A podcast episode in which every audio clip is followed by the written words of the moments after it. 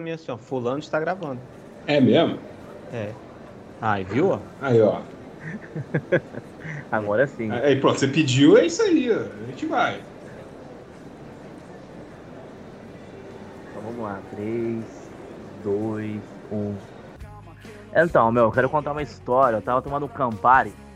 Aí apareceu uma mina, me apareceu uma breja, cara. Porque você sabe que as mulheres têm isso, né? Elas fazem joguinhos querendo de, de, manipular, entendeu? Eu não quero tomar cerveja, tô tomando meu Campari, pô. É com essa introdução à maravilhosa cultura Red Pill que começamos o nosso Marretadas deste mês de março. Eu quero dizer, se você é um Red Pill, você é um otário. Se você acredita que o, o nosso querido Calvo do Campari tem razão, pare de ouvir porque você não é bem-vindo aqui, seu grande frustrado de M. E para quem toma Campari também, nada contra se não seja otário como o nosso querido, nem tão querido assim, Calvo do Campari e outros idiotas aí da cultura Red Pill, como aquele cidadão que tem os dentes brancos parecendo é, aqueles chicletes de, de, de, menta que vem na caixinha, que disse que eu não fico com mulher gorda, eu tenho 40 mil de dentes, 40 mil dos meus dentes. Quer dizer ele que 40 mil de dentes a gente quebra num martelo que custa no mínimo 20 reais na loja de construção aqui perto de casa. E se aquela Ferrari for dele, eu sou um freezer da nossa. Sou um freezer dupla porta, aquelas que tira água da porta também. Ou seja, a cultura Red Pill tem que acabar e é formada por grandes imbecis, idiotas, machistas e por aí vai. Feito isso, vamos eu que comecei pela primeira vez nosso podcast, vou introduzir lá ele, as pessoas que estão comigo nesta gravação, neste programa. Primeiro, ele que está comigo sempre, ele que é comentarista de futebol, comentarista de NFL, comentarista de NBA, um homem apaixonado. Ele consegue ser ao mesmo tempo sósia do nosso querido Lenny Kravitz e também Tony Tornado e outras pessoas importantes nas horas vagas advoga, ele que entrou na faculdade fazendo direito e saiu fazendo justiça. Daniel Hilário está com a gente. Bem-vindo, Daniel. Eu não poderia solicitar, requerer, procurar saber, buscar na esquina da minha casa uma introdução mais perfeita do que essa, porque é isso, né, cara? Hoje, pessoas se dão o direito a darem dicas para a vida das outras e dicas muito ruins as das outras e falam que são melhores porque colocaram 40 mil reais em Mentex em sua boca. Mentex era o nome do, do chiclete que eu tava lembrando. Mentex que a gente arranca assim e sente aquele sabor de menta enquanto dentro do indivíduo tá podre ali embaixo, parece uma navalha, uma navalha de merda, né? Aquele, Ficou aquele... igual máscara aquele bafo de bosta, né? Que a pessoa fica, aquela loucura inflamada ali.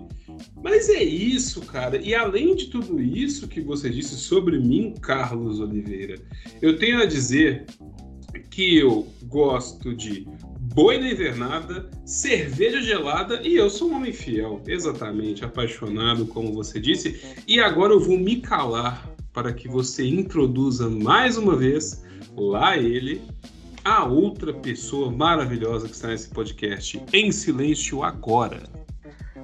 O nosso convidado de hoje, vou convidar ele que eu conheço desde longínquo ano 2014. Gravamos muito fã de NFL. Ele que provavelmente não aguenta mais novela de Aaron Rodgers no Green Bay Packers. Ele que muito provavelmente está um pouco chateado com o Vitor Pereira. Ele que é flamenguista, campeão de Libertadores, mas está com o ano comecinho de 2023 aí, mais ou menos complicado. Ele é pai, vai para academia, então é fit, e foi denunciado agora há pouco que ele cola é, madeira na parede usando fita crepe. Vou chamar ele aqui, o meu parceiro Felipe Ramalho, ou Mike Ramalho. Bem-vindo, Felipe, ao nosso programa desse mês de março. Um salve à audiência, a portentosa audiência. Um boa noite aos colegas. Eu queria começar me defendendo que não foi fita crepe, é uma fita dupla face. Caiu, caiu, mas fazer o quê? Né? A gente vai arrumar buchas e parafusos para um outro momento. E eu queria fazer dois recados, três recados na minha introdução. Né? Eu queria primeiro dizer para o Daniel, que está aí fazendo justiça, que, como diria Maurílio dos Anjos, a justiça é muito injusta. Certo? Eu já citei aqui que o nosso querido Kaique tem os dentes iguais aos do Máscara, né? Ele gastou 40 mil para ficar com aqueles dentes horrorosos. E contar também que a marca Campari emitiu um comunicado pedindo para desassociar seu nome à figura do Calvo. Sim. Que eles não têm nada a ver com esse discurso dele. Né? Mas para fechar minha introdução aqui, eu quero fazer uma denúncia. Eu quero dizer à portentosa audiência que a gente grava aqui e os meus colegas de gravação estão com suas câmeras fechadas. E eu descobri hoje por que, que eles estão com as câmeras fechadas. Para esconder as microexpressões faciais enquanto a gente está aqui gravando para eu perceber todas as mentiras que eles estão contando aqui nessa gravação. Imagina se você descobre o nome do meu cachorro, hein? Entendeu? Você está nos metaforando. É a minha próxima meta descobrir o nome do cachorro do Daniel, que já participou desse programa aqui latindo, para ver se de repente eu ganho um panetone aí no, no final do ano. E olha que eu nem tenho cachorro, hein? Mas, mas, se você descobrir o nome dele, eu vou ficar muito satisfeito para até pra eu xingar ele da janela aqui. Cara, imagina o tão otário que você tem que ser pra uma marca de bebida gastar o tempo dela emitindo uma nota falar assim, ó, não tenho nada a ver com isso aí, a gente tá na nossa aqui. Imagina você ser tirado pro otário por uma marca de bebida, cara. É muito difícil, né? Agora, imagina você ser tirado pro otário não só por uma marca de bebida, mas também por você, da forma que você representa aquele coach de masculinidade, você ser assim extremamente achincalhado nas redes sociais, ao ponto de você não ser conhecido pelo seu nome, mas por uma característica física e a associação a essa marca, porque você não tem nome mais. Eu sei o nome desse rapaz aí. Evidentemente que não vou falar, até porque tem gente que tá. A justiça anda perseguindo ele aí, porque tem gente que tá falando algumas coisas muito interessantes sobre ele, muito escusas, mas imagina você ser conhecido por calvo. É, é uma situação assim difícil. E olha que eu sempre digo que nós estamos vivendo a era dos carecas um dos homens mais poderosos desse país é careca. Xandão. Ministro Alexandre de Moraes. Ministro Alexandre de Moraes. Sobre o Calvo ainda, contar para vocês, eu vi um vídeo hoje no Twitter, né? Eu não sei o quanto esse vídeo é verídico, mas se você for lá no Netflix e digitar na barra de busca Calvo do Campari, vão te jogar no reality show que ele participou. É real. Sim, é, é real, é o real. O trauma dele é porque ele foi dispensado por uma mulher de 50 anos de idade com dois filhos. E ela exatamente. muito bem o dispensou. Exatamente, exatamente. E uma belíssima senhora. Com todo respeito, uma belíssima senhora de 50 anos, né? Então, ele disse que, que não deve ficar com mulheres acima de 30 anos, com filhos e feministas. Curiosamente, a moça, a, a mulher que, que chutou ele no reality é tudo isso.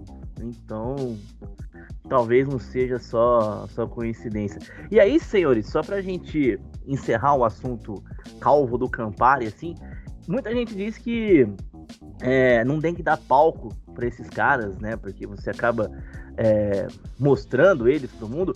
Eu sou do, do, do, do, pensamento que sim, tem que dar palco para esses caras. Porque ele já tem o público dele de qualquer forma. E só foi o, o, o fato da gente dar palco para eles, zoando, que mostrou o quão escroto que ele é. Que ele foi, ameaçou a atriz que zoou ele, a justiça caiu em cima dele, começou a aparecer os podres dele, que nem o nome dele ele usa mesmo, né? O, nome dele rima com Toba, né? O nome original dele, por isso que ele, que ele, que ele mudou. Então eu acho que tem que dar, não dar palco, mas tem que mostrar esses caras sim, para ver o quão ridículo é, porque já virou assunto na internet. O aquele podcast do, do, da, do Globo da Globo, que é o, o assunto, né, que agora é feito pela, pela Natuza Leri, trouxe esse assunto, mostrando que eles são muito escrotos, ganham dinheiro com isso, virou reportagem do Fantástico, ou seja, eu acho que vale a pena trazer o assunto à discussão, porque principalmente os jovens caem muito nisso, alertar as famílias que o seu filho pode estar na internet pagando para ser redpilado aí por um cara como o Calvo do Campari, inclusive num vídeo, que é um outro cara que faz um, um curso de sedução, ensinando os caras lá a pegar a mulher e tal, como eles usam o termo, aproveitam de jovens que estão aí com algum problema, de baixa estima, para ganhar dinheiro em cima disso. É importante trazer esses caras assim para mostrar o quão podre é esse esse negócio aí. Ah, e só para deixar mais uma vez, só para uma ironia, eles dizem que a cultura Red Pill é baseada no filme Matrix. Alguém pode falar para eles que, os, que Matrix tem criação de duas mulheres trans, né? Então, acho que isso é, acaba sendo irônico. Mas aí eu quero trazer uma questão. Eu até trouxe o microfone para mais perto da minha boca, porque eu quero lembrar um, um caso, um caos. Um caos que rolou aí também sobre esses coaches e tudo. Você lembra, Carlos? Vocês lembram, né, Carlos e Felipe, quando teve o coach que mandou o cara dar o grito da masculinidade dele? Lembro, lembro, lembro. E o cara dando tapa assim, cara, você tem que dar o grito da masculinidade, o cara. E todos aqueles homens em volta gritando também, as mulheres que acompanhavam com cara de vergonha. Pois é, cara, essa galera traz justamente esse ponto, esse caldo de cultura, né? É um caldo de cultura de uma coisa que a gente vê muito hoje, que são homens que não se responsabilizam por seus próprios feitos. São homens que fazem piada de toda qualquer coisa. Se você questiona essa piada, eles falam você, ah, mas você não entendeu, é só uma piada, é só uma brincadeira, você está por fora da moda. E aí a culpa é sempre do outro, é sempre de um terceiro. Então, é a ideia é essa, é tipo, eu sou foda, eu mando brasa e o resto que se foda. E aí a galera, tem gente que vai nessa onda, né? Mas felizmente há pessoas também que vão desnazificar os jovens, desfasticizar os jovens e vão também atrás dos jovens que ainda têm cura, evidentemente, que um, o senhor lá que possui entradas tão frondosas como a, o delta do Nilo, ele não tem mais solução. Mas a turma mais jovem tem, com certeza. Eu acho que tem. Se esse povo. Eu peço licença Eu vou fazer um comentário aqui que ele pode soar sexista e misógino, mas se todo esse povo dessa cultura red pill, migtou, incel e afins tivesse tido o prazer de ter em suas mãos um seio feminino Nada disso estaria acontecendo. Sim, sim, sim. Deu, entendemos, entendemos. São pessoas frustradas. São grandes frustrados. Daniel, mais, algo mais a dizer sobre o Calvo do Campari ou a gente vai para os nossos é, tweets da semana? Antes disso, cara, assim, dentro da questão do. do, do claro que eu não, não vou soar sexista, mas eu acho que isso tudo é fruto de uma criação extremamente machista que a gente tem. Nós, homens, somos criados para sermos pegadores, provedores, não levarmos desaforo para casa, brigarmos mesmo na rua, termos aquela. Né, sermos machos, nervosos, poderosos. E essas pessoas foram criadas assim como nós fomos, e elas ainda professam esse tipo de criação e acham que a vida se resume a isso. Eu não acho que se resume a isso, mas claro, não foi só minha criação que teve um pedaço disso, mas com o passar do tempo, com as experiências, ir para a faculdade, encontrar outras pessoas, abrir a cabeça, aí você vai vendo que a vida não é esse tipo de coisa, que a vida não é um morango, né? Por mais que ela esteja ali para você dar o seu melhor, não é sempre que as coisas estarão prontas para você, estarão ao seu favor. E você vai ter que se dobrar, você vai ter que negociar, você vai ter que conversar, você vai ter que, que, que resolver as coisas de uma forma diplomática. Mas essas pessoas não, elas acham que por ser do sexo masculino biologicamente, é, o mundo deve a elas alguma coisa. E não é bem assim. O mundo não deve absolutamente nada a essas pessoas. Exatamente.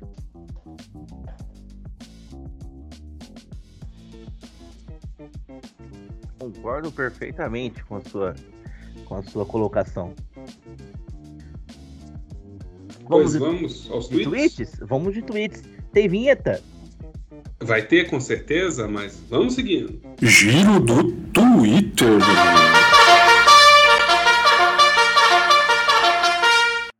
Beleza, então vamos com os tweets. Quem começa? Vamos, o nosso convidado de hoje, trazer o seu tweet pro debate na mesa. Eu queria dizer que, é, antes de tudo, recomendar o perfil Escriba do Umbral no Twitter, que faz uma curadoria maravilhosa. Muito bom. Fiquei, eu fiquei na dúvida do que trazer, mas eu vi um aqui que é um retweet comentado que faz menção a um artista que eu gosto muito, que é o Jorge Benjor. Que eu acho que deveria ser mais valorizado no nosso Brasil varonil. Que diz assim: eu vou ler o tweet original que diz: Qual é a maior música formada em storytelling, storytelling né, tá na moda aí, já feita no Brasil? Aí a pessoa diz: Na minha opinião é, tô ouvindo alguém me chamar, mas quero saber de vocês. Aí veio uma pessoa com um retweet comentando dizendo: tem também a maior música anti-storytelling, Taj Mahal, em que o Jorge Benjor diz que vai contar a história e não conta. Cara, ver, verdade, a gente nunca tinha parado pra, pra ver isso, mas realmente. Inclusive, por uma incrível coincidência, quando o senhor mandou tal mensagem no, no nosso grupo de pauta, eu estava assistindo a novela Caminho das Índias com, que tem muito a ver com, com o Taj Mahal, aliás, Caminho das Índias, que deu ao Cacete do Planeta uma das grandes paródias da história. Uma novela com a minha nas Índias, né? Acho que talvez seja um dos grandes trabalhos do Cacete do Planeta depois de Chocolate Cumprimenta. Que Pelo também é outra. De que é outra novela que eu assisto também, que é Chocolate Cumprimenta, uma das piadas mais simples da história da TV brasileira, talvez a mais genial. Ao mesmo tempo, com Hélio de la Penha e, e, e seus comparsas do Cacete do Planeta. Mas essa questão da música Taj Mahal do nosso querido Jorge Ben, realmente, porque ele começa, ele, ele começa a música falando, né? É, foi a mais linda história de amor que me contaram agora vou contar. Do amor do príncipe Shah Jahan pela princesa Montaz Mahal. Do amor do príncipe Shah Jahan pela princesa Nil Mahal. E ele simplesmente não conta a história, realmente. A gente nunca tinha parado para pensar nisso, né? Depois ele fica lá no teretetê, ele, ele só conta que o Taj Mahal é um monumento em homenagem ao amor, construído em 1040, no ano da Egéria, um presente do príncipe Shah Jahan para sua amada Nil Mahal. Ele não conta a história do Taj Mahal mesmo. Não, mas ele contou, ele falou. Construíram um castelo para fulano mandou construir para Amada. É, é, isso que você precisa saber. O, a questão é que Jorge Ben, na época, hoje Jorge Benjó, ele sintetizou a história em duas, duas linhas, em dois versos. Ele falou, ó, fulano construiu lá e tal para Amada, é isso aí que você precisa saber. Ah, mas era amada. Sim, ele amava essa mulher e ele construiu lá o castelo. Valeu, esse aí é nós. Ele sintetizou vários anos de história, de provações, de compra de mármore e falou: não, construiu aí. É isso. O amor é isso. O amor é construção e síntese. Foi isso que ele fez. Ou seja, Jorge Benjor jamais poderia ter um podcast storytelling. Sim. Você viu o rapaz aí do ateliê aí dando pernada na audiência dele? Jorge Teve Benjor... pernada? Como é? Conta isso aí da pernada do ateliê. O que, que é isso aí? Jorge Benjor jamais seria dessa. teria essa audácia. Jorge Ben jamais faria o projeto Humanos com o Ivan Mizanzuki fez. Jamais. Jamais. Não, o ateliê eu não vou falar muito aqui não, porque eu não sou tal. Diferente de Tiago Santinelli, eu não sou advogado para defender a mim mesmo dos coisas que eu posso falar, mas eu digo que dois ouvintes do podcast do Felício lá estão muito aborrecidos com a condição dele. Calma, peraí. Felício. Muito bem. Prossiga. Eu Por que ouvi, estão chateados? Porque a história. São 10 são dez episódios, né, do uhum. ateliê. Uhum. Ou 12 para quem quiser pagar para ouvir os dois últimos, os dois extras. Ah, tem que pagar? Sim, se você quiser ouvir os dois últimos, sim. Eu parei eu... no quarto episódio ali, cara. Eu não falei tipo, cara, ah, você é louco? Que isso? Dan Daniel, eu parei com oito minutos. É, é, tipo isso, tipo. Do primeiro episódio. Cara, eu, eu, ouvi, por, eu ouvi porque, bom, já que eu comecei, vamos terminar. Mas ele prometeu muito, entregou pouco. Claro que as, as denúncias realizadas são gravíssimas, não é essa a questão aqui, mas a história é muito mal conduzida. A história foi. Ele conseguiria contar a história em três episódios.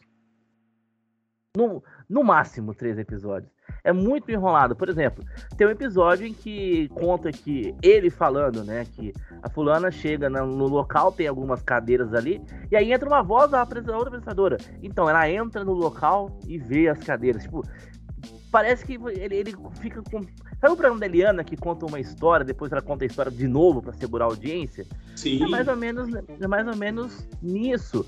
E a entrevista que ele faz com o mestre Rubens lá do, do ateliê, que todo final de episódio aparece ele falando: Pô, Chico, e se eu colocar cinco é, brincos na sua orelha, você vai deixar? A entrevista, com todo respeito ao Chico Felite, que já fez bons trabalhos, a entrevista é muito mal conduzida. Mas na entrevista o cara põe cinco brincos no, no, no ouvido lá, como é que é? Então, tem, alguma, tem algumas frases da, da entrevista em que ele jogava no meio do, dos outros episódios que você achava que, que era uma entrevista tipo. É, é, aquelas entrevistas que eram feitas no SBT Repórter, que o cara ia batendo de frente com com o bandido. Como uma vez ele entrevistou um careca do ABC e perguntou se o cara era burro, que não sabia explicar o que ele era, né? É o que? É a era dos carecas, né? Exatamente, exatamente. Ah, me explica por que, que você é um ANCAP. O cara não explicou, você que você é burro. Nesse nível, não. A entrevista foi muito mal conduzida, entendeu? Uhum. Ele, ele, ele fala que quer comprar o livro do cara, que o cara ofereceu para ele. É, é, bem é bem complicado. E as frases de efeito que ele foi jogando no meio dos episódios para dar o clímax da entrevista, no meio da entrevista percebe que são frases que soltas. O cara vira pra ele e fala assim: Chico, é, você acha que eu sou louco, meu? Tu acha que eu vou me, me auto-incriminar? Tragam elas aqui, mandam ela fazer a denúncia em frente de 20 pessoas. Ah. Porra, meu. E me incomodou muito também na entrevista em que o cara dava exemplo de abuso, citando a moça que estava com o Chico, e em momento algum o Chico bateu de frente com ele. Por exemplo, ele falava pra você assim: se eu mandar você tirar a roupa agora, você tirava? Você percebia que a moça estava meio constrangida, e em momento algum o Chico falou: não, cara, para de querer falar isso na menina tá comigo, entendeu? Acho que a entrevista uhum. foi, muito, foi muito mal conduzida.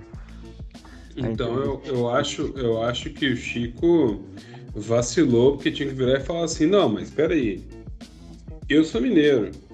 Quando alguém pergunta para um mineiro se ele gosta de nudez, ele responde: é claro que eu gosto, porque é melhor nudez do que no nosso. Né? Ele, não, ele, ele não jogou essa, né? não, não, não, não meteu essa no rapaz. Então aí ficou problemático, né? Sim. Faltou o Simone Tebet para planejar melhor o, a pauta do, da entrevista.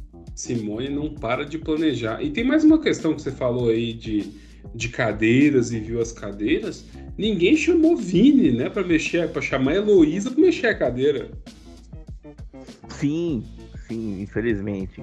Infelizmente ninguém chamou Heloísa, que a gente já falou de, dessa música aqui em episódios antigos. Ouçam o episódio que a gente traz uma análise sócio é, afetiva, sócio um monte de coisas dessa música. Chegamos à conclusão que Vini é um, é um grande poema dessa, dessa música. E é também um jogador de, da NFL, né? Porque quando ele tá com a testa verde, ele vai lá e tal. Uma das melhores piadas do cantado. Algo mais a acrescentar sobre, a, sobre, sobre isso, Felipe? Sobre o quê? Sobre o Chico Felício, sobre o tweet, sobre. Sobre o tweet, sobre o que você quiser. Porque falamos tantas coisas aqui. A... O fio condutor dessa conversa ele é tão diverso, né? Sim. Mas eu, eu, tenho uma preocupação com essa história do Chico Felício. Agora falando sério, assim. Sim. É, condução do podcast à parte, me preocupa um pouco porque, tipo assim, vamos fazer um paralelo aqui, né? O Ivames. O Ivames, os dois podcasts dele falou de casos lá dos anos 90, que o trânsito já estava julgado há muito tempo, situações resolvidas e etc e tal. O cara tá falando de um caso que tá aí, vivo. E aí, tipo assim, querendo ou não, ele vai contaminar esse negócio. E eu acho isso levemente irresponsável. Mas isso é igual o documentário lá da, da Boate Kiss, né? A dramatização no Netflix, porque o caso está em aberto, o júri foi anulado e tem uma série contando o caso. Exatamente, exatamente.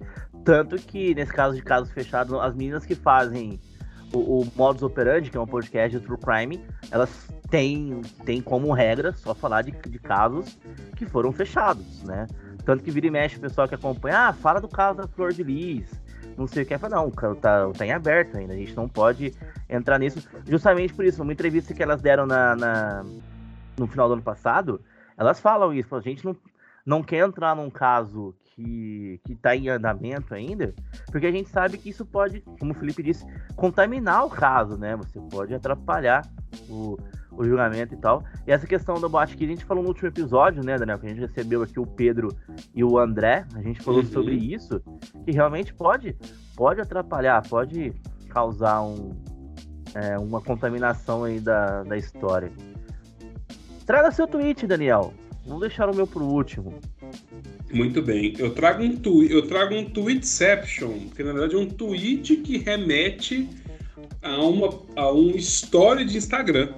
Sim, eu, eu mudei aqui a minha ideia e eu quero conversar um pouco sobre questões de fidelidade com vocês. Eu trago um tweet de. Se for falar de poligamia, eu vou embora, hein? Não, não vou falar. Não vou falar de poligamia, muito menos de não monogamia, que foi uma coisa muito pesada no Twitter nos últimos dias. Teve também discussões sobre falar sobre mulheres ou pessoas que menstruam. Isso foi pesado também. E olha que ontem foi Dia Internacional da Mulher, né? E aí a galera deu uma pesada. Não, mas eu vou falar algo muito importante, que é um tweet de arroba Bíblia Vascaína, porque eu estou aqui embebido no espírito de Eurico Miranda. Que nunca né, pra... mais foi embora desse podcast. Que nunca mais foi embora. Pra Felipe ficar puto, porque a sogra tá, tá piorando aí na ação e tudo. Bíblia Vascaína tweetou duas coisas. Primeiro, e o nosso fabuloso e aí veio uma foto com uma história de Ju, Ju J-U-H-H Paradela, que diz o seguinte: Hoje pela manhã, hoje, dia 9 de março de 2023, recebi a notícia que minhas filhas vão ter uma irmã, filha do meu ex, em maiúsculo, marido, arroba Luiz Fabiano Oficial com sua amante. Acabei de dar a notícia para nossas filhas e família. Parabéns, papai fabuloso. E aí eu falo com vocês, meus caros, aonde foi parar o homem fiel? Aonde foi parar o homem que respeita a instituição de sua família? A constituição de sua família e suas filhas, o respeito para com o compromisso prestado perante nosso Senhor Jesus Cristo, ou pelo menos perante o juiz de paz no cartório. Aonde foi parar este homem? Eu pergunto. É um questionamento que eu trago agora. Cara, o fabuloso continua artilheiro. Mesmo depois de, de parar aí. Então o homem que prefere brigar a bater pênalti deu bola fora. Então, muito, muito complicado ainda. É verdade, acho que os homens românticos, como nós, acho que nós três aqui somos, somos homens românticos, tá em falta. Tá em, tá, tá em falta, Mel. Tá em falta os homens, os homens românticos. Felipe, o que você tem a dizer sobre isso? Fabuloso!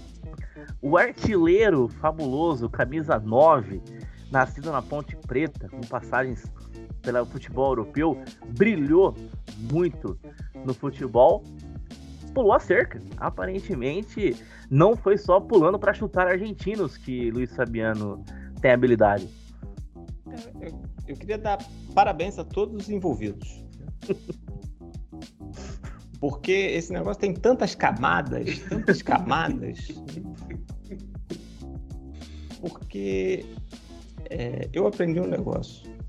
Depois que o cachorro vai lá, caga da rua e o sol seca aquilo, é melhor você varrer e não cutucar. Sim. É melhor não mexer na bosta que endureceu. Pô, é profundo, é profundo. Grande. Muito bom, muito bom. Cara, revolver o estrume, né? É uma dificuldade, assim. E tem uma questão, né? Homem é um bicho tão burro, mas tão burro, mas tão, mas tão burro, que assim, a coisa mais simples do mundo era o quê? Ele divorciar da esposa, independentemente de, sei lá, ah, não, estamos aqui com um regime de separação de bens, parcial, total, regime de comunhão total e tal. Ou temos um contrato de um, um acordo pré antinupcial, pré-nupcial. Temos que. É, o mais simples, o mais simples. Vou me divorciar, vou ficar com outro, vou ficar solteiro e vou, vou ficar com outras mulheres. O mais simples era isso, assim, ah, é traumático, é triste, né? Ninguém começa uma união conjugal achando que vai terminar, que vai divorciar, que vai embora, nem nada. Uma união estável, por aí vai. Mas era o mais simples, era o que dá menos dor de cabeça. Agora, você imagine, pelo lado, claro, a gente já falou de tristeza, traição, que é uma coisa horrorosa, que já é ruim o suficiente. Aí você vai pelo lado da contraproducência.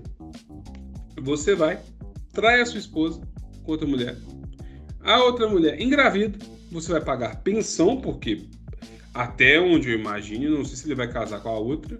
E aí você ainda vai pagar pensão para a anterior. Você vai pagar duas pensões. Pensão alimentícia para uma, pensão alimentícia para outra. Sabe-se lá que rendimentos que tem, que investimentos tem, tá aposentado do futebol já. Aí você imagina a bagunça financeira que é essa merda. Mas tem que ser muito burro. Mas tem que pensar com a cabeça de baixo mesmo, né? Putz grila, cara. Putz grila. Daniel, você sabe o que, que o Luiz Fabiano tem mais do que eu e você.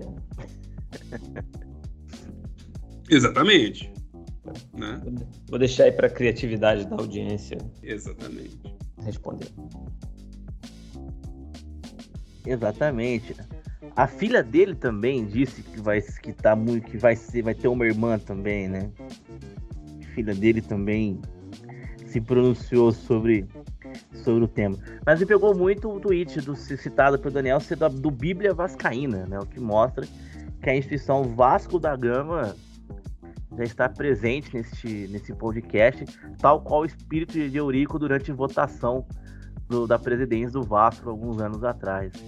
Cara, é, é uma das melhores notícias que eu já li na minha vida. Porque assim, eu não tenho motivos para ter simpatia pelo Clube Vasco da Gama.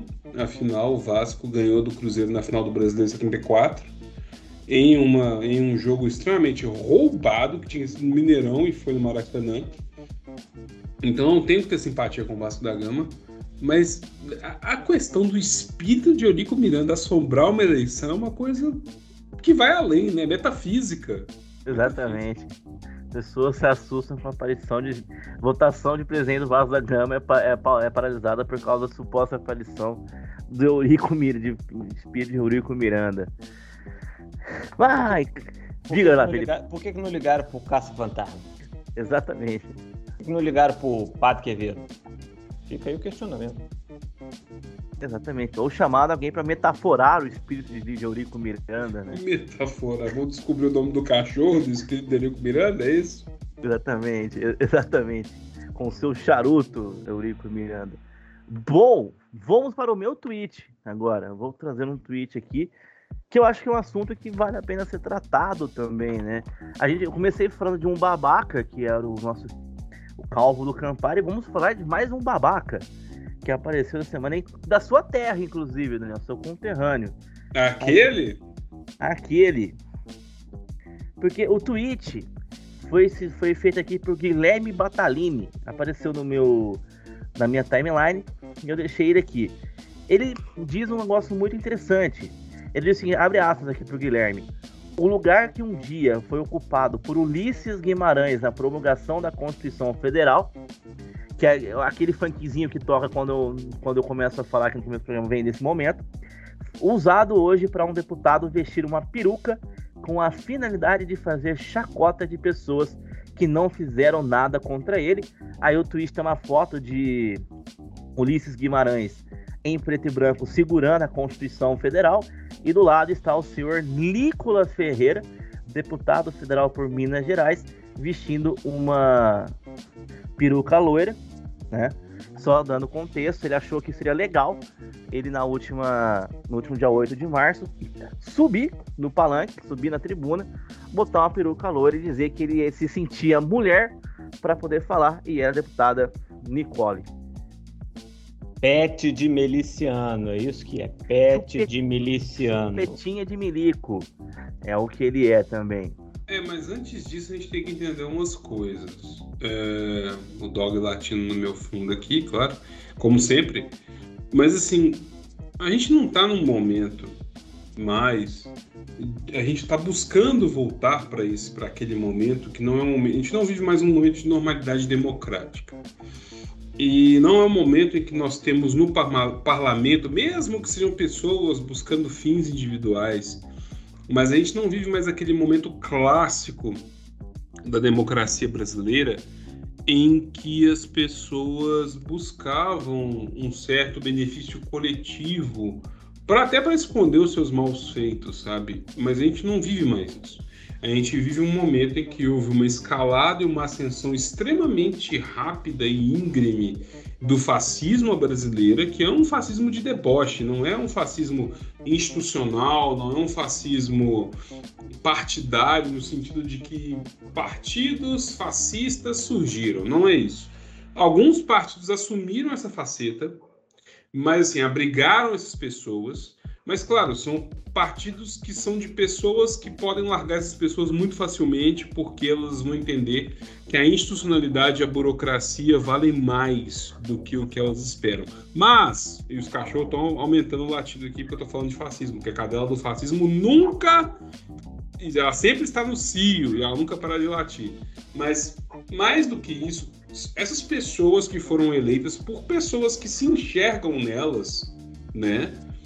Elas vão sempre dobrar a aposta. Então, o que a gente viu ontem, na verdade, em um dia tão especial de luta, luta sindical, luta trabalhista, luta histórica, o que a gente viu ontem nada mais é do que o mais puro exemplo do fascismo brasileiro. E esse tipo de gente, ai Daniel, será que vão caçar? Porque vai para um conselho de ética, porque vai abrir uma queixa-crime e tal. Olha, sinceramente, pelo que eu conheço de decisões judiciais, um, não vai caçar. Vão dizer que a imunidade parlamentar no palanque, no palco, no púlpito, ela é ela é irrestrita, essa pessoa não vai ser caçada, ela não vai, ela não vai responder queixa-crime enquanto tiver na, na, no seu, digamos, no seu mandato de deputado, mas essa pessoa, ela precisa, ela precisa sofrer, na verdade, ela tem que sofrer o, a, o julgamento popular. Então, assim, digamos, a nossa esquerda, ela tem que deixar, e olha que eu sou uma pessoa de esquerda e de muito esquerda. Eu não sou simplesmente centro-esquerda conciliatória, Luiz Inácio Lula da Silva. Não, eu sou de esquerda sectária. Eu sou um sectário. Eu acho que a gente tem que ter um, um, certo posicionamento cada vez mais coerente com a luta popular e largar de mão certas pessoas mesmo, jogar, abandonar a BR. Certas pessoas que estão aí se posando de esquerda moderada. Mas enfim, a gente tem que ridicularizar essas pessoas. Você não vai agredir. Você não vai, porque agredir, bater e tal, transforma em Marte. Mas tem que ridicularizar. Tem que jogar tomate podre, tem que jogar repolho podre, tem que jogar ovo podre, tem que mandar a merda. Se aparecer no aeroporto, tem que falar assim: ó, oh, play, filmar, ó, oh, playboy ali, ó, ó, o vagabundo ali, ó. Tem que ridicularizar essas pessoas, transformar elas naquele pozinho de merdas que elas sempre são. Por quê? Se você deixa esse tipo de gente sobressair na discussão, eles vão ganhar mais força. Então você tem que empurrar elas, você tem que empurrar cada vez mais para que ela, elas percam a sua coerência. Porque é muito coerente fazer discursos assim. Botar uma peruca, falar um monte de merda no palanque, no púlpito, no palco, é muito fácil. É muito fácil. Tinha que ter uma e falar assim, fulano, me empresta sua peruca aqui. Pegar a peruca e queimar ela no púlpito. Falar assim, eu vou queimar essa merda dessa peruca aqui, porque esse bosta falou um monte de porcaria. Mas não tem um que faça isso. Por quê? Porque tem medo. Porque tem medo de sofrer um procedimento de ética. Enquanto esse brother não tem medo de sofrer procedimento nenhum. Ele não tem medo, ele vai sofrer. Aí vão falar, porra, mas ele tem imunidade parlamentar enquanto ele tá no púlpito. Não pode fazer nada contra ele. Olha que absurdo estão fazendo. Como o PCO hoje soltou uma nota dizendo que ele não pode ser caçado porque seria um atentado à liberdade de expressão. Sabe? Agora, nós temos nós temos uma massa imensa de pessoas de transexuais, de mulheres trans, de homens trans, que tem uma expectativa de vida de menos de 40 anos. Isso pro PCO não faz diferença. Isso para esse merda não faz diferença. E ele é um merda, é um palhaço, tem que tomar tapa na cara, sabe? Mas esse dar tapa na cara, o cara vira um marketing, tem que ridicularizar. Desceu no aeroporto, ó o Playboy ali, ó. Vamos apontar pro Playboy ali, ó. Playboy transfóbico criminoso. Se ele quiser processar, pega o vídeo dele sendo transfóbico e entrega em juízo. Fala, me processa então que eu vou mostrar em juízo seu vídeo sendo transfóbico. Porque você é um transfóbico, criminoso, vagabundo e você não presta para nada. Tem que ridicularizar, tem que fazer esse rapaz tremer de desespero. É esse o ponto. Agora, não adianta querer, ah, porque eu vou levar ali, eu vou levar em tal lugar, eu vou fazer tal coisa. Pode fazer, pode fazer. Mas aí você vai ter cinco minutos de fama e mais um julgamento inteiro de tristeza. É isso que eu penso. Felipe. Fascista bom é fascista igual cerveja.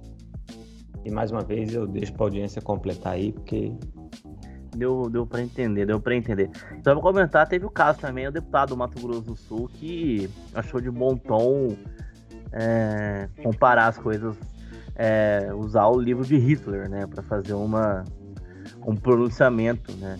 Vou usar, vou usar as palavras de Cauê Moura, que eu tava ouvindo hoje mais cedo dessa letra show, que ele diz o seguinte, que esse maluco seja caçado, com dois S e com C cedilha. Entendam também como, como quiserem essa frase.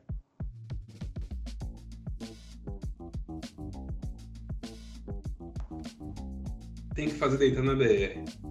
Exatamente, exatamente. Como eu digo, fascista, nazista, racista, não serve nem para adubo, não serve nem para adubar a terra quando quando deixarem de viver, né? Então é isso. E... Eu quero recomendar uma música do Chico César muito boa chamada Pedrado, que é, eu costumo dizer que ela é o meu espírito animal. Então fica a dica aí, você querido ouvinte, dá um Google na música aí, eu acho que o, o refrão, o, o verso final que ele canta é muito sintomático. Fica a dica então. Daniel, algo a acrescentar? Se não tiver, introduz a pauta do nosso programa de hoje na sequência. Eu não tenho mais a acrescentar, porque senão eu vou ter uma síncope aqui, né? Mas nossa pauta principal hoje é sobre montar um roteiro sobre um filme de herói. E eu digo que a minha criatividade é muito limitada sobre isso. Mas aí, Felipe, que é o nosso convidado, que deu essa ideia, eu acho que ele deveria introduzir, já que todo mundo está introduzindo nesse programa, né? introduzir a questão, por favor, Felipe. É, então, a gente aí viu que super-herói tá na moda. Tem filme de herói pra tudo, todo dia você balança a árvore aí, cai um filme de super-herói, tem super-herói bom, aí a Amazon veio e trouxe super-herói ruim e tal, mas a gente vê que tá tudo muito manjado.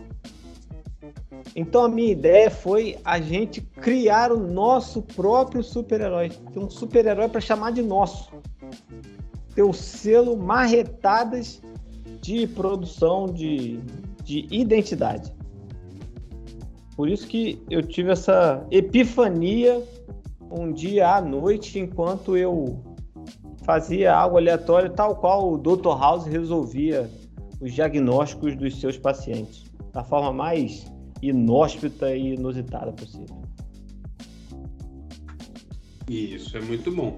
Então vamos começar o roteiro do nosso herói, já que somos pessoas ilustradas, pessoas que têm ideias diferentes, que vêm de backgrounds diferentes.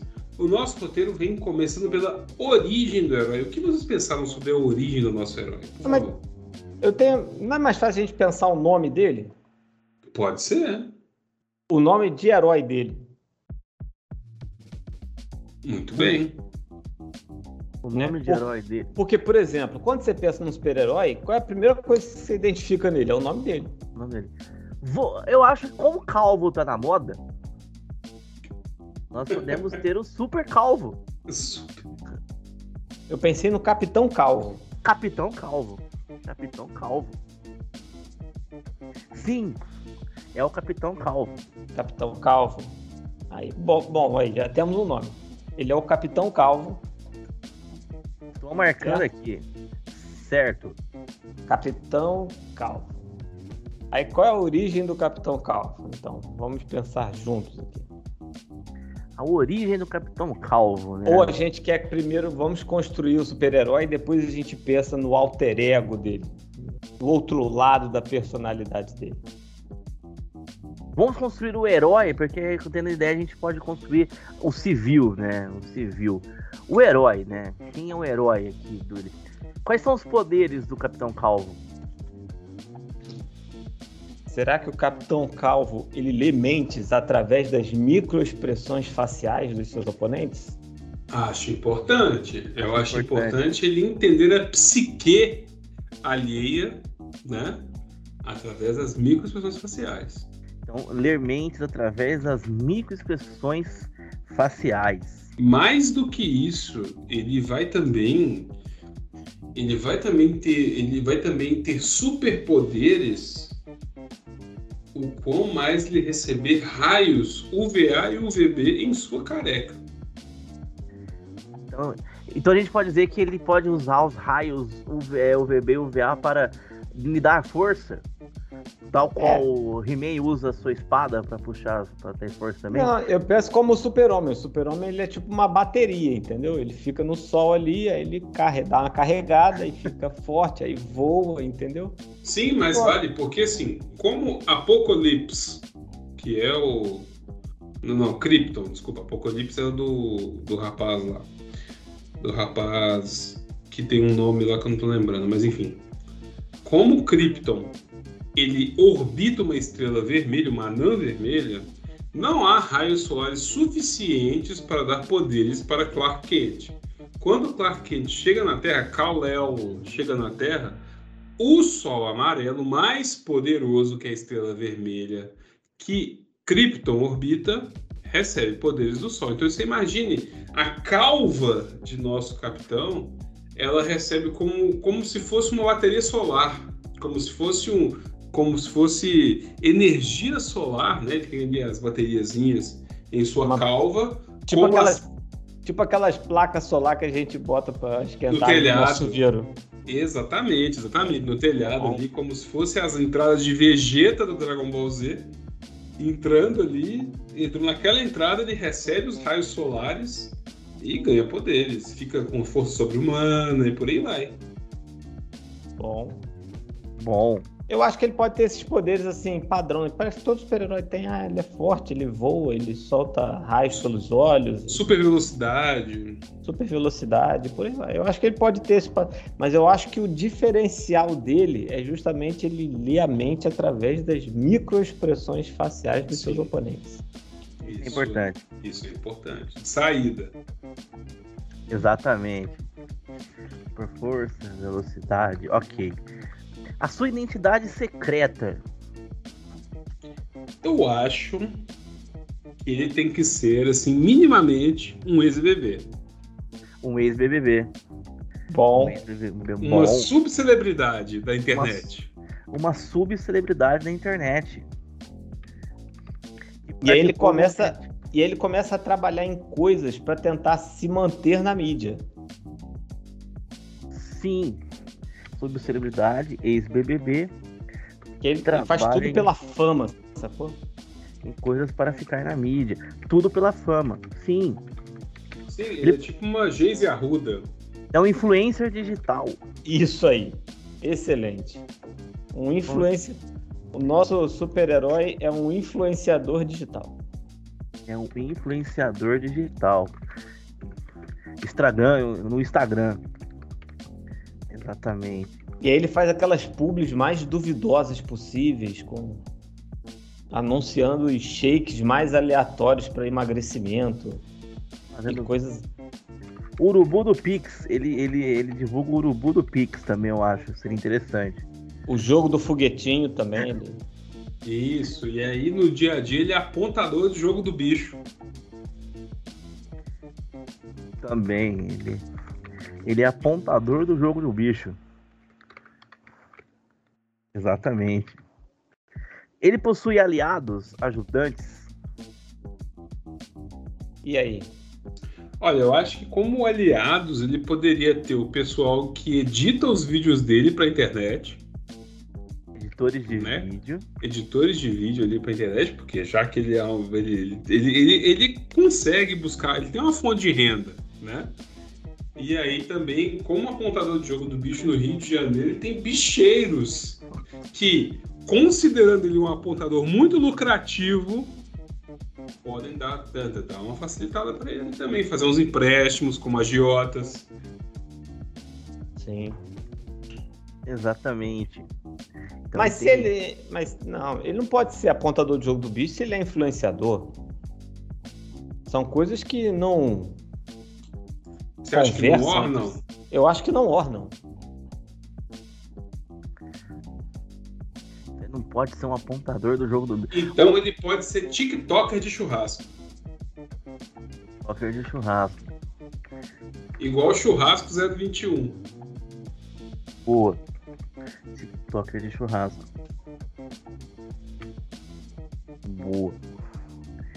Então, é isso, então, né? Ele é um influencer, ele é um influencer digital de segundo escalão, podemos dizer assim, né? Um influencer digital de qualidade duvidosa.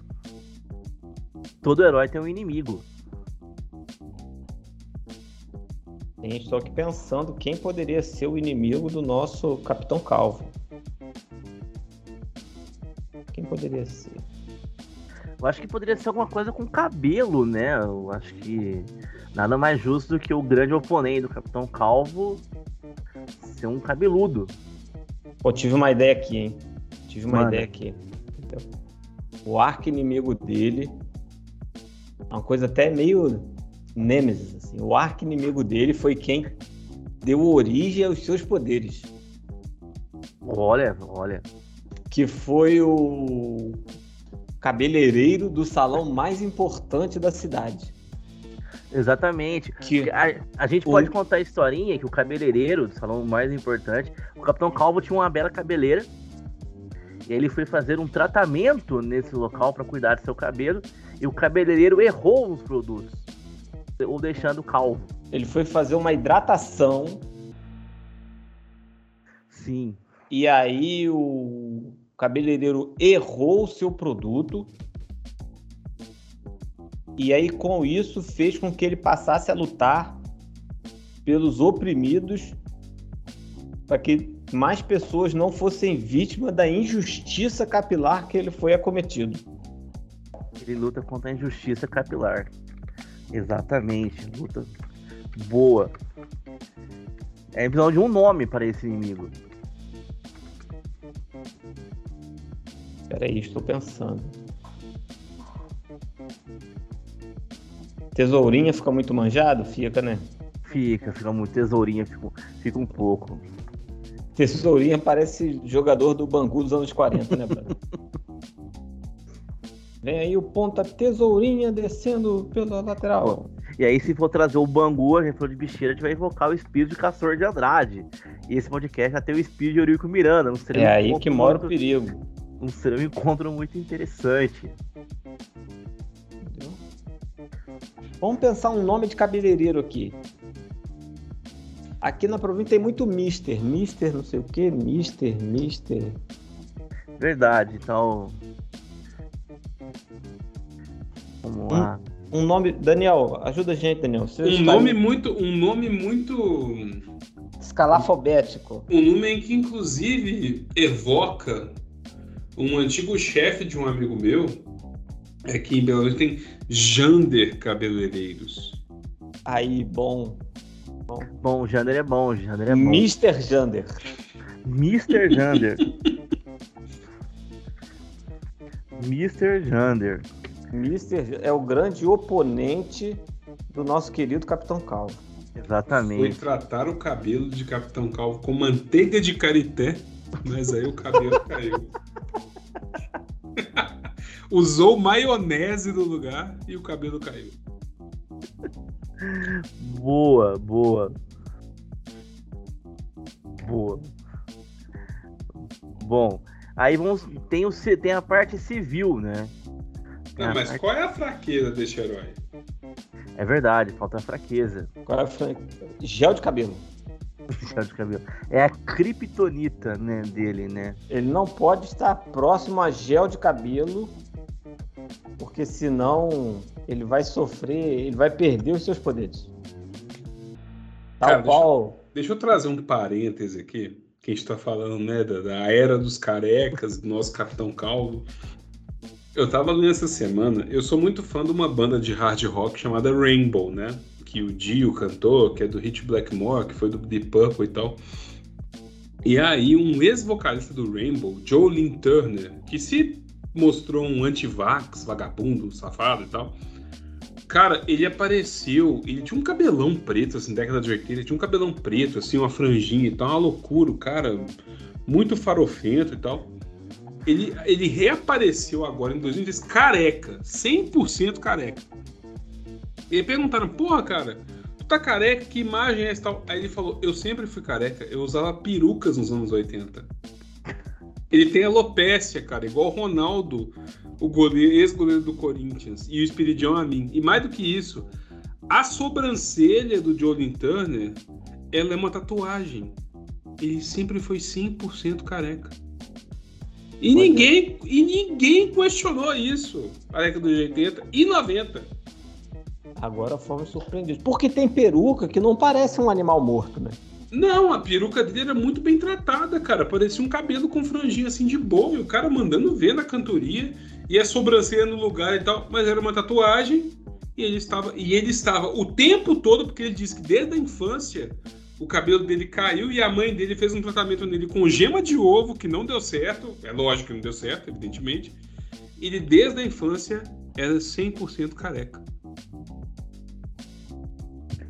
Caramba! É uma Veja... informação, informação que, eu não, que, que eu não sabia.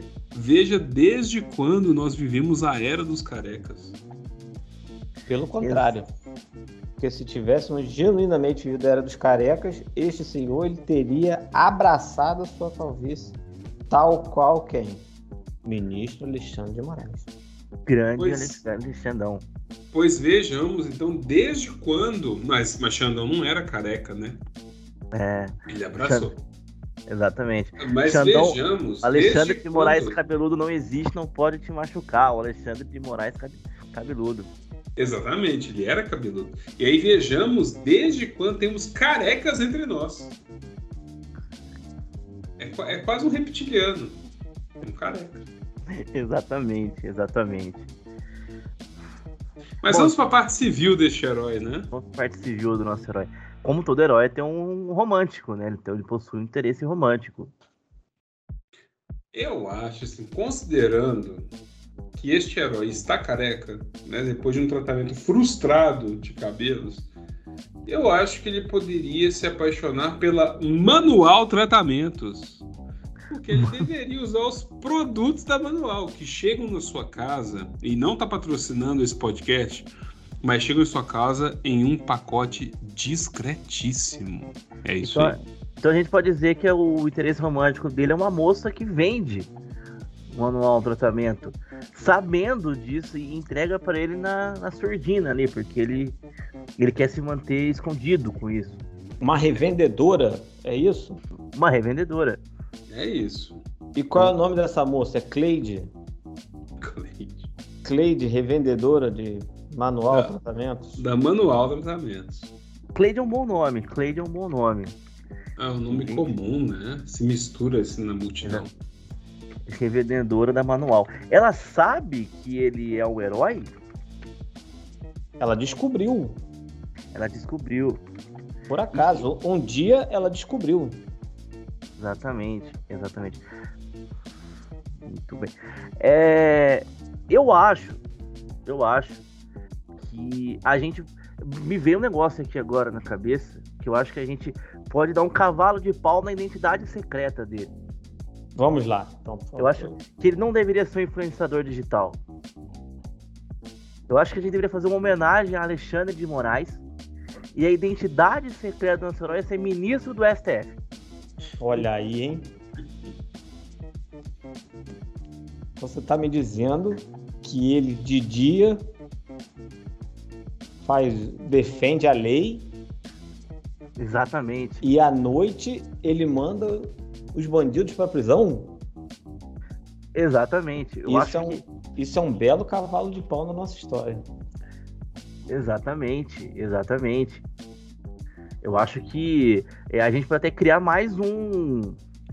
Além do Mr. Jander, o cabeleireiro, que é um dos seus inimigos, a gente pode criar ele o, o- alguma coisa com um patriota para ser. Ele tem dois inimigos. Sim, o Capitão Patriota? Um patriota. Não, porque como o nosso capitão porque- já é o capitão calvo, Não, então, tipo assim, então não pode ser Capitão Calvo. olha só, muda, mudamos aqui, hein? Ele é um ministro do STF aqui, ó. Pode ser um patriotário, que é o vilão dele. Não, mas o vilão não vai se, se achar otário. Hum, Exatamente, exatamente. A gente vai pensar que ele é otário. Mas ele não vai virar e falar assim, eu sou um otário. né? Pelo Isso. contrário, ele se acha bonzão, Então ele é o embroxar. Ele é o patriótico, Ah, já sei, ele pode ser o imbrochável. o imbrochável. O imbrochável. O imbrochável. Muito bom. O imbrochável. Exatamente. Olha Que só. ataca com suas joias radioativas. Tá com suas joias. Não, as joias radioativas são que dão poder ao imbrochável. Por isso que ele tá tão preocupado em reaver Verdade. essas joias. É isso Joias radioativas lhe dão poder. Muito bom, muito bom. Então, olha só. A gente tem então aqui, só dando, da- dando um, re- Relembrando o que a gente conseguiu. Nós temos o Capitão Calvo, é o nosso. É o nosso, é o nosso herói, né? Eu acho que a gente tem que mudar esse capitão aí. Esse capitão tá me É, me Capitão. incomodando. Eu concordo com você, né? Concordo com você. O Não tá Capitão ornando esse capitão. é o Capitão. Super. Acho que talvez o. Vamos no Super Calvo. Super também tá meio batido, não tá não? Muito batido também, né? Tudo Calvo é da su- Justiça. O que, que você acha, Daniel? Por enquanto mantém. Calvo da Justiça, então. Calvo da Justiça. Justiceiro Calvo. Por enquanto. Calvo da Justiça? Uhum. Ó, tive uma ideia aqui, hein? Diga, diga lá, Hum. diga lá. Ele pode ser o calveludo. Calveludo? É. Você não conhece o conceito de calveludo? Não, mas se ele tá no STF, ele pode ser também. Não, a gente não, não precisa falar do, do conceito da, da, da questão física, mas a gente pode falar que ele é tipo o martelo. O martelo. O martelo. Calveludo, eu lembro de, do, do, do, do, de um filme do James Bond que tem um vilão que é um calveludo. Com Sean Connery. Sean Connery. Então, já que a gente falou do martelo, talvez acho que a gente tem que manter o calvo. Acho que o calvo é uma ideia. O martelo calvo. É, mas assim, se a gente pega o conceito de calvície em si no STF, a gente pega muita gente, né? É, que né? tem ministro ali que usa peruca. Tem, tem um que tá parecendo que tá com gambá no cabelo ali tal. Tá com Pepe Lepil ali. Entendeu? Tá Mas- o Costa não- é o Bunde. Eu não vou dizer quem é porque o meu jurídico não está preparado para isso.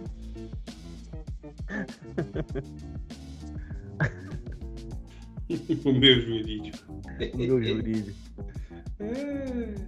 Eu uma vez fiz um vídeo no YouTube, publiquei, aí eu falei assim, não vou falar fulano, de- não vou falar nomes porque é, eu não combinei com o jurídico, a minha sogra levou a sério esse negócio de, não, mas ele falou mesmo com o jurídico e tal.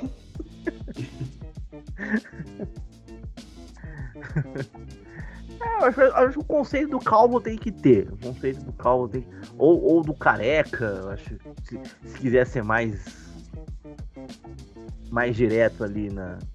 Mas a gente tem que pensar uma coisa, ele é um careca orgulhoso de sua condição ou ele é um careca Orgulhoso, orgulhoso. Não, orgulhoso, orgulhoso. Aí a gente restringe um pouco, né? Porque pode ser até um dibre que esse careca dá na identidade secreta, para fins de identidade secreta. Também. Pensa, pensa comigo. Se ele é um cara. Ah, olha aí. Entendeu? Olha aí. O nosso herói pode ter na sua identidade secreta uma peruca de gambá. Justo. E aí quando ele, e aí, quando ele tira a peruca de gambá, o uniforme aparece assim.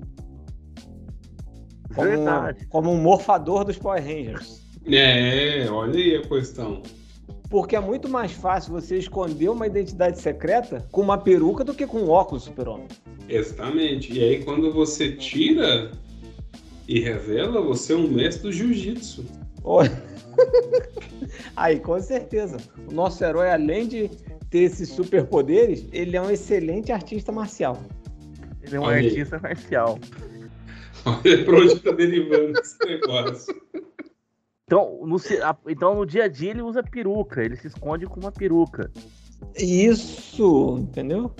Esconder sua identidade secreta. Perfeito. Eu acho que fica melhor assim. E aí, sendo assim, ele é o quê? Ele é um homem casado, pai de família, Peludo. veludo. Usa, anda de, tira a camisa, anda de pullover. Tipo... e aí ele bota. Ele se despede, bota seus filhos para dormir, fala para sua esposa que vai ficar lendo processos até altas horas, mas ele se tranca no seu escritório, tira sua peruca e vai combater o crime. Ele vai vigiar e punir. Ele vai vigiar e punir. Porém, não é quem você espera que vai vigiar e punir. Exatamente. Exatamente. O que exatamente. torna tudo mais louco. Exatamente. Então, entendemos. Então, entendemos o conceito. Então, a gente tem que mudar os, os ajudantes dele, então, né? Não, são os assessores dele, velho. Assessores. Perfeito. São seus assessores. Assessores de gabinete. E ele tem aquele assessor especial que só ele sabe a identidade secreta. Tipo o Robin, né? Tipo o, o Robin dele ali. É, que combate o, o crime com ele ali, entendeu? É o chefe de gabinete, é o CJ dele. É o CJ dele aí. Super É. CJ. Porque um homem público, da importância dele, ele tem muitos assessores, com certeza. Mas ele tem o assessor, né? Ele tem o assessor. Inclusive, eu acho que o nome do ajudante é o assessor. Eu acho que. É. É a identidade dele, né? A identidade dele combatendo o crime é de, de fato o assessor. Assessor. Que pode variar de pessoa para pessoa. Depende da confiança ali. Depende de quem cuidar daquela peruca de guaxinim.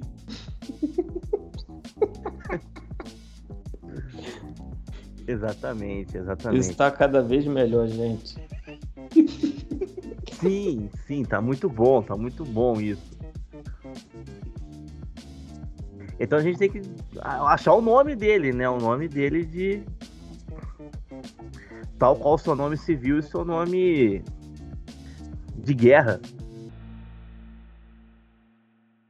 De quem? Do herói? Do herói, do herói. É verdade, né? A gente não chegou no nome ainda. Não, mas a gente, a gente falou em super calvo e tal. Não sei.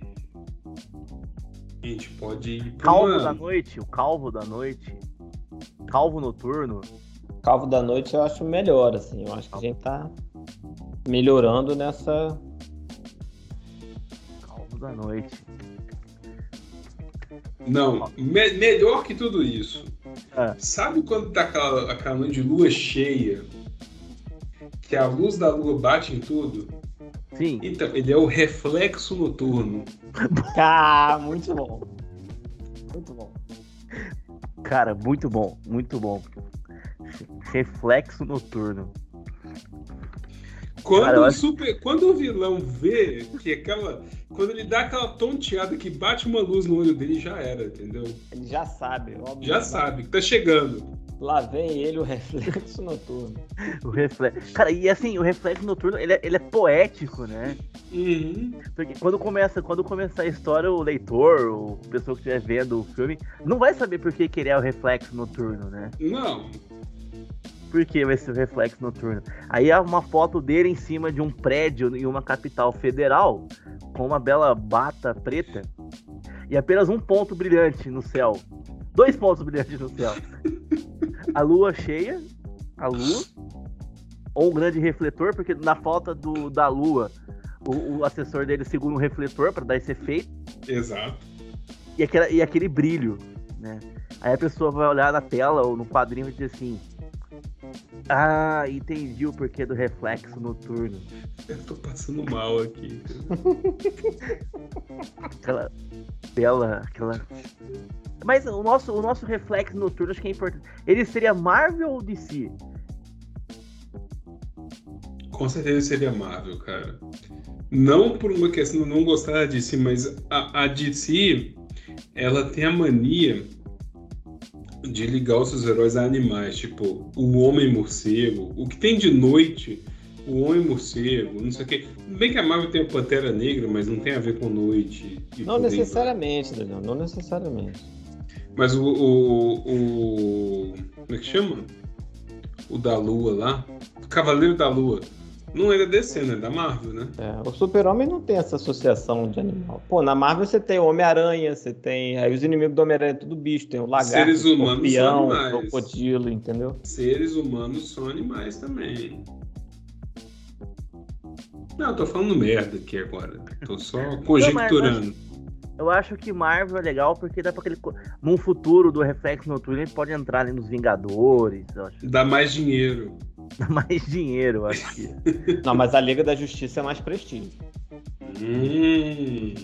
entendeu? Então isso quer dizer que o, o reflexo noturno, no futuro, não tão distante, ele pode evoluir para um grupo de heróis provenientes da justiça. Com certeza. Com certeza.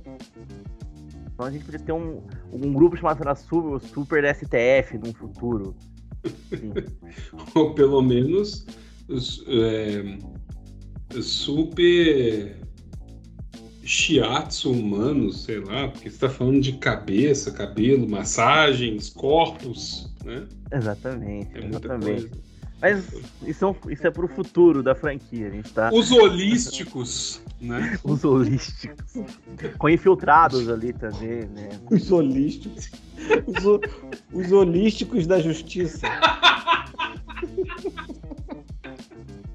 uma possibilidade ali, né? Os guardiões holísticos da justiça.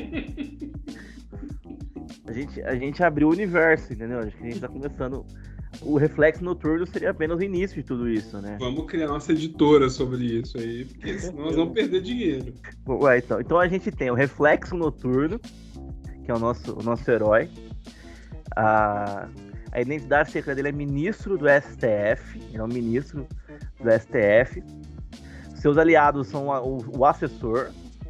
Os seus inimigos é o Mr. Jander, cabeleireiro. Acho que o Mr. Jander tem que continuar.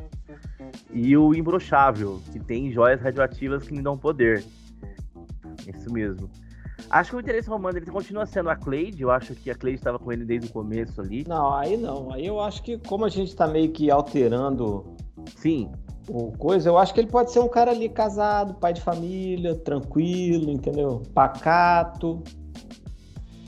Sim, pode ser sim. Ok, então. então Eu acho ele- Eu acho que vai funcionar melhor ali. Porque Tá. pra para ser um ministro do STF, né, você é uma pessoa respeitada na sociedade civil. Sim, casado, de família. A priori, né? Porque vai saber aí como a É, banda toca aí. Nosso é, o nosso, nosso reflexo noturno é, sim. Acho que, acho que ele, ele é um homem de prestígio. Ele possui aliados sem poder? Com certeza, né? Sim. Os aliados sem poder podem ser os, os seus pares de julgamento, os seus pares de Na, tribunal. ele, tem, ele tem aquele ministro que é parça dele que fecha com ele em todas as questões. Hum, Pode ser aquele julgamento mais absurdo da causa, mas aquele ministro sempre vai fechar com ele. Ministro Sim. parceiro. Ok. Ok, acho que isso. E, e esse ministro parceiro, além de tudo, tem uma identidade.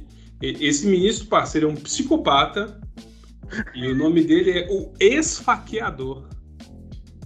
O ex-saqueador. Não, eu tive uma outra ideia para nome para esse ministro. Porque pode ter uma, pode ter uma HQ dele descobrindo a identidade secreta desse ministro parceiro e lutando contra ele. Daniel, eu tive uma ideia para o nome desse parceiro dele, que eu acho que talvez você há de concordar comigo. É Hum. Mil, Milmar. Milmar, você acha que fica bom? É uma outra opção. Entendeu? Eu acho que vai funcionar maneiro, Milmar. Ou para a gente fazer uma inclusão. Um, ale- um alemão, Milmar. Não, mas a gente pode fazer uma inclusão também alemã. E, É. ta- e talvez, e talvez, ela não é assim na vida real, mas nessa HQ ela é uma nazista a Weberiana. A Weberiana. Olha só. A Weberiana. Muito bem. Milmar, o Milmar é bom. Milmar é Mas bom. ela seria. Mas Weberiana seria uma espécie de antagonista, é isso? Ela é parça dele nos julgamentos, mas ele vai começar a descobrir traços nazistas dentro do tribunal. E aí ele vai tentar disparatar esse novelo, esse nó górdio, e vai descobrir que tudo é uma jogada da Weberiana. Ah, você já tá É. pensando num outro arco narrativo. No segundo arco narrativo. Fantástico. Exatamente. Exatamente. E eu acho que a gente tem que ter um ministro também, já que a gente tem o Milmar. Que ele é meio. O Milmar ele é meio, ele é meio duas caras, a gente pode dizer assim, né? Ele, ele consegue transitar.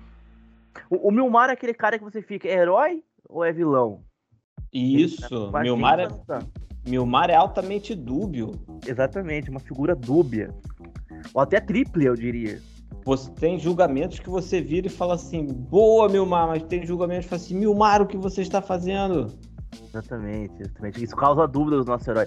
E acho que a gente tem que ter algum ministro terrivelmente evangélico, representando o conservadorismo.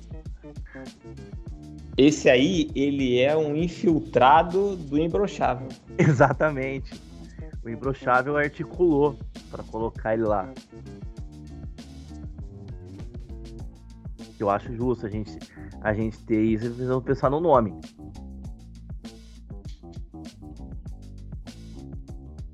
O Marquês. O Marquês. O Marquês. O Marquês. Exatamente. É aquele que, que, tá, que tá sempre ah, mexendo para ajudar o imbrochável, né? Afinal, o imbrochável se acha um rei, um monarca. Sim, sim. Exatamente, exatamente. Bom, ele tem uma vida sem ser super-herói, a gente já falou, né? Que ele é um ministro do STF, um homem do direito, né? É... A gente vê onde ele nasceu, né? De onde ele é. Olha, para manter a malemolência, ele tem que ser um carioca, né? Ou um carieca, que é um carioca careca. achei, isso, achei isso levemente ofensivo. Será? Acho que do Rio de Janeiro é uma boa. Pra trazer a malandragem, né? A malemolência. É porque se ou, então ele é uma, ou então ele é uma pessoa sisuda, sobra. Sim, sim. Porque acho que talvez se coloque paulista, a gente ia dar um pouco de. de as pessoas poderiam entender não, que, esse, que esse. Paulista não. É. A gente vai ter que o reflexo noturno. Peraí, pode peraí, peraí. Um... Peraí, peraí, peraí. Eu vou falar um negócio aqui que não pode ir ao ar. Você sabe okay. que vai pro ar, né? A, a partir de agora. Eu fui jogar aqui o nome do ministro para saber de onde ele nasceu e ele nasceu no Rio de Janeiro. Pois é, mas é essa a primeira, mas a primeira sugestão que deu aqui no nome dele foi fulano de tal usa peruca. Será que ele usa peruca? Olha, eu não sei não, hein?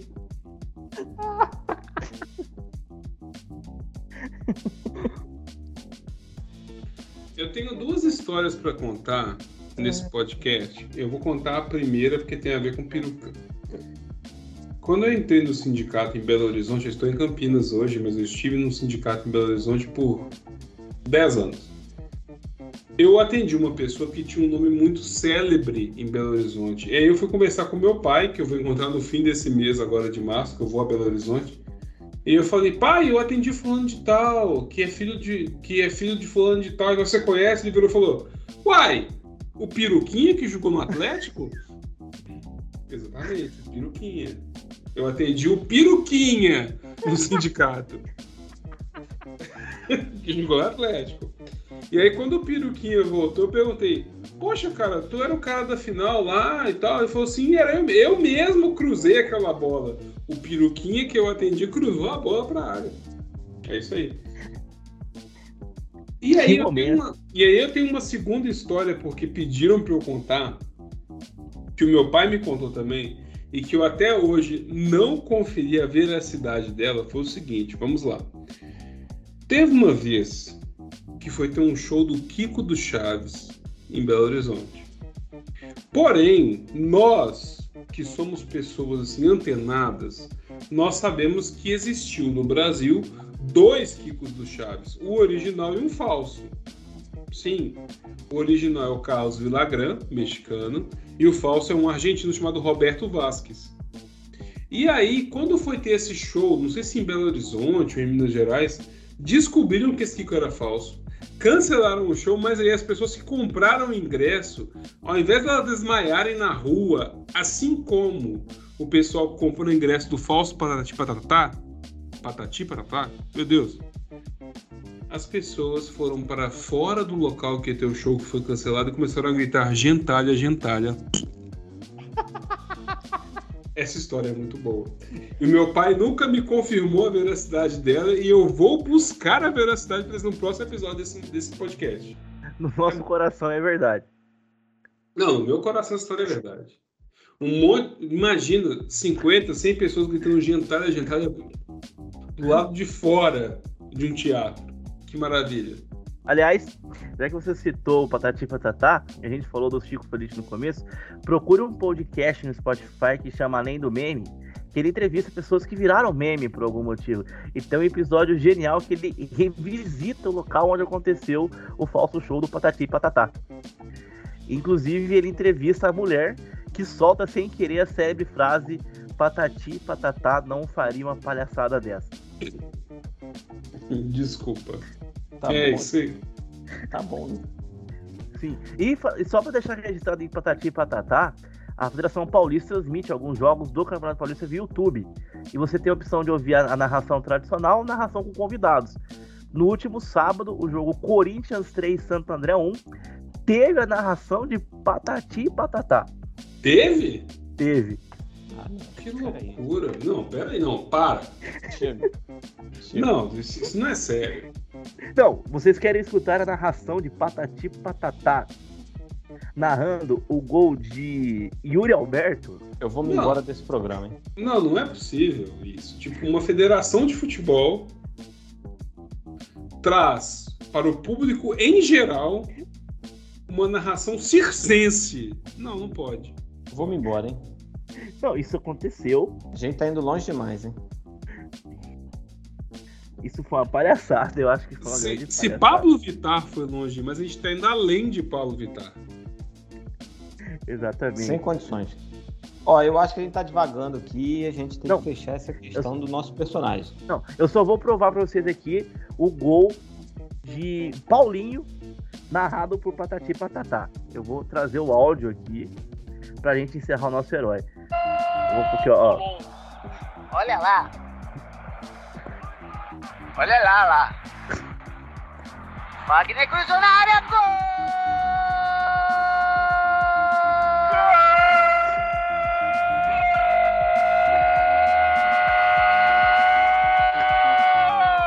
Ah, agora vai. Vai vir mais dois, três, quatro, cinco, meia. pronto, está aprovado. Enfim, é isso. Fiquei surdo aqui agora, porque.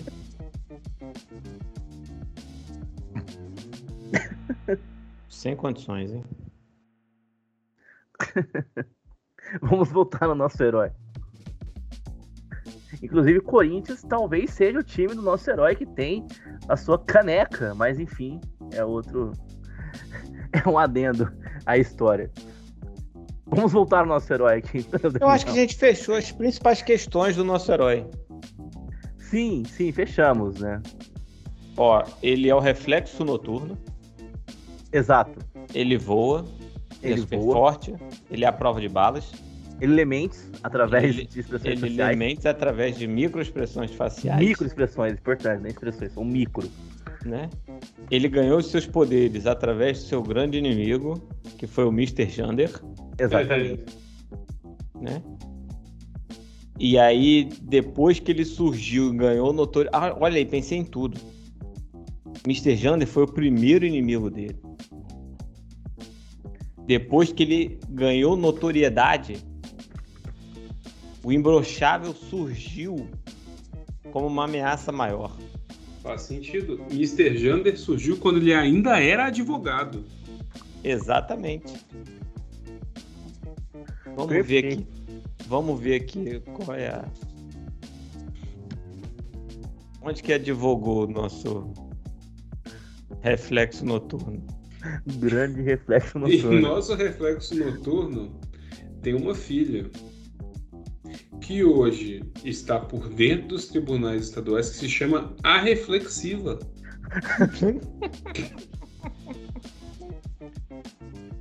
Sua filha é reflexiva. Que genial. Que de vez em quando luta contra o crime junto com seu pai. Ah, entendeu? Ele começou no Ministério Público. Aí foi desembargador. E aí ele chegou aonde ele chegou. Muito bom. Eu acho que nós fechamos o nosso herói, hein? Fechamos. Qual cidade, né? Ele, ele, ele combate o crime? É, ele tá no Rio de Janeiro. Ele tá no Rio de Janeiro. Ele faz toda a linha de Bangu a Sepetiba. Ele tá por ali, então. Perfeito, perfeito. E, dito isso, quando o nosso herói for adaptado para as telas, quando ele for adaptado para as telinhas, para, para as- as telonas,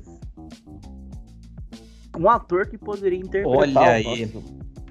Nosso, nosso herói. Eu tenho alguém em mente, mas eu não lembro o nome da pessoa. Que ódio. Pera aí, porque eu vou ter que pesquisar aqui quem vai interpretá-lo. Tá aí. Essa foi uma pergunta que me pegou de surpresa. É, eu só deixei guardada de surpresa mesmo, cara. Não, mas eu tenho alguém pra interpretá-lo.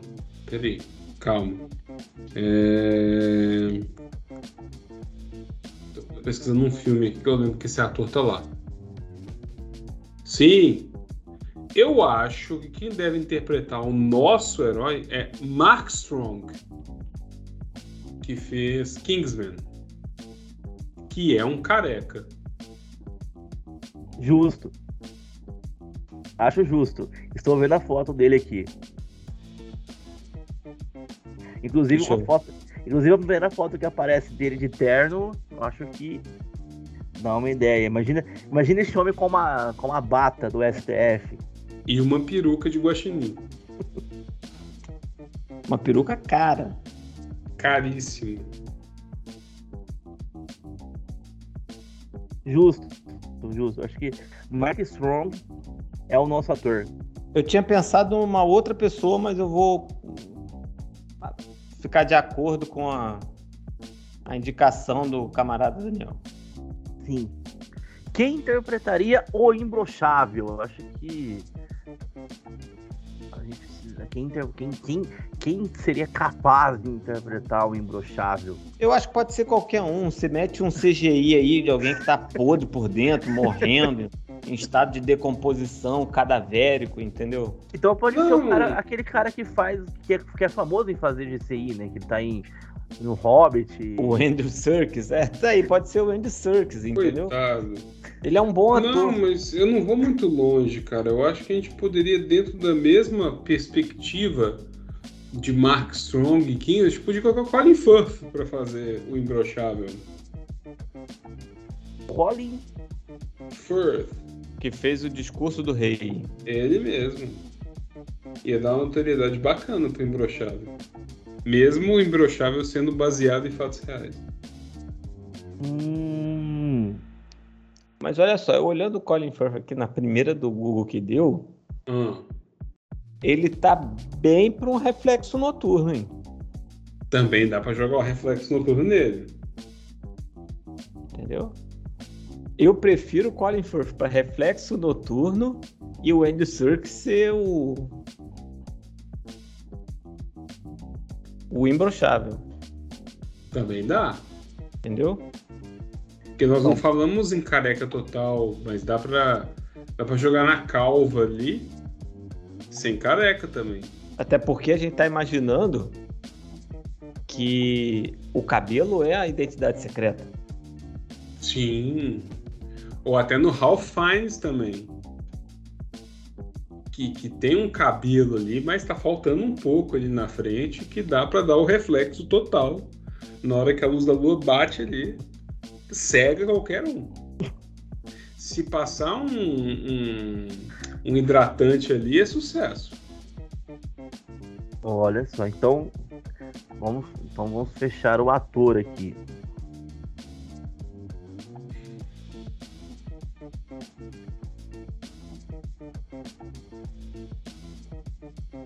Olha só. E aí? E aí? Estamos, estamos fechando o elenco. Até porque a polícia tá batendo aí, né? Enquanto a polícia tá passando aí. É o guardinha da rua, é o guardinha da rua. Ó, pra mim, fechou essa questão aí. é o... A minha sugestão é o Colin Firth para ser o reflexo noturno Dá um charme bom. E o o Andy Surgical para ser o imbrochável que tá em situação de precisando fazer uma skincare urgente porque Faz pessoa tá, aquele, aquele CGI carcomido, né? é, a pessoa tá meio que derretendo, né? Você vê que a pessoa ali tá em estado de decomposição avançado, né?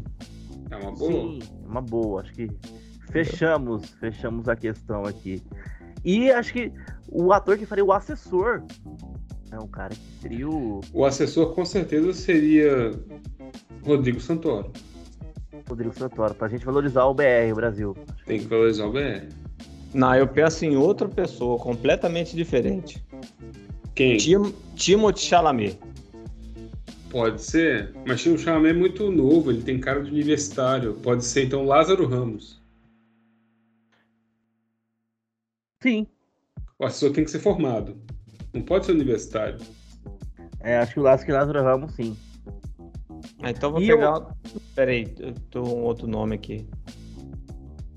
Paulinho Vilhena. Não, o Paulinho Vilhena podia ser. O Paulinho Vilhena podia ser o reflexo noturno, porque você já viu como é que tá o telhado do rapaz? Paulinho Vilhena podia ser o lacaio do imbrochável. Não, isso aí não. Ó, eu acho que o. Então, pode ser. o- O imbrochável tem um ajudante. Que Pode é ser o- Dado Dolabella. O feministo. Mais Não. feminista do que eu. Não, pode ser o. Ai, gente. Tem que ser alguém tão decrépito e carcomido, assim. O Então Castrinho. pode ser. Castrinho. Castrinho, Castrinho tá, tá, tá, tá arrasado. tá Arrasado, puxado. arrasado. O castrado. O, o Timothy Oliphant, Timóteo Elefante. que é o assessor. O assessor. Pode ser? Pode ser, pode ser. Eu sou a favor de Jean Renault fazer Milmar apenas por ser o Jean Renault. Sim, porque tem que ter francês, né? O Jean Renault tem que aparecer em algum momento do nosso episódio do, do Marretado, tem que ter o Jean Renault. Sim, e aí, é, questionando o inventário de sua sogra, vai ter Vitor Pereira fazendo a participação especial. Sim, que inclusive Vitor Pereira é, parece muito com o Jean Renault. Sim, então tem que ter os dois lá participando. Exatamente, exatamente. E a Weberiana pode ser feita pela Tilda Swindon. Bom, gosto dela, gosto dela. Tilda Swindon é massa. Tilda Swindon fica massa de Weberiana. Acho que é massa. Sim. E o Marquês? O Marquinhos. Eu não pensei nisso.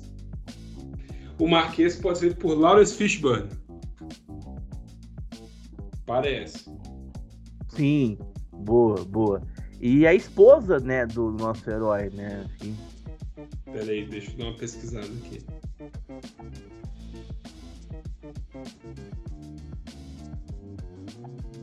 As linhas batendo aí.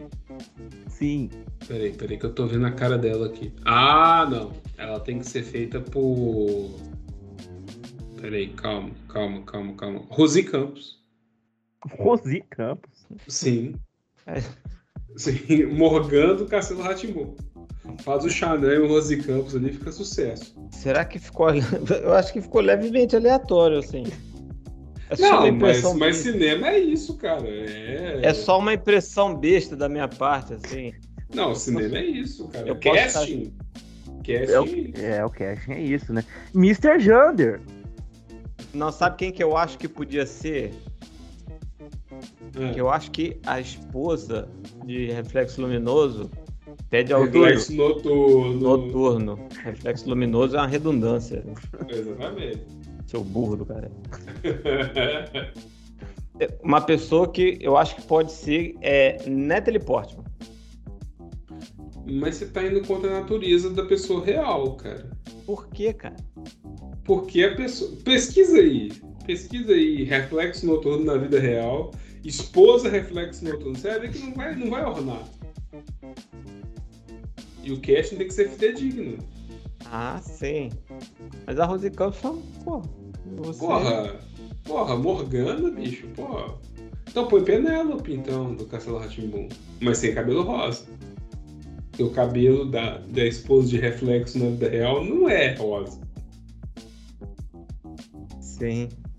É a Angela Deep. Ah, sim. Ah, não, peraí. É, Eu tô sem uma sugestão, eu vou aceitar a sugestão dos colegas. Entendeu? Claro, se você quiser notoriedade, põe um cabelo Chanel na Natalie Portman.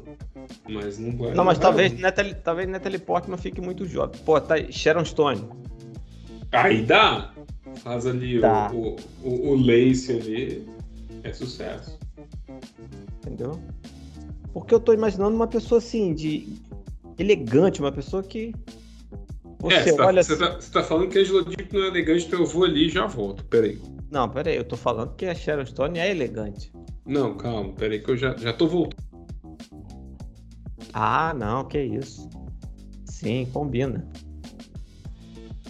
Ah, sim, sim. Sabe quando você tem o nome da pessoa assim, mas que você não tem o. Você não tá associando uma coisa a outra, então. Era isso que acontecia na minha cabeça quando falava de Angela Dick, entendeu? Agora sim, sim, sim.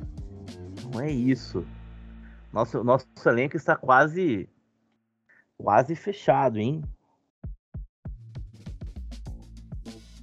Falta agora o nosso querido.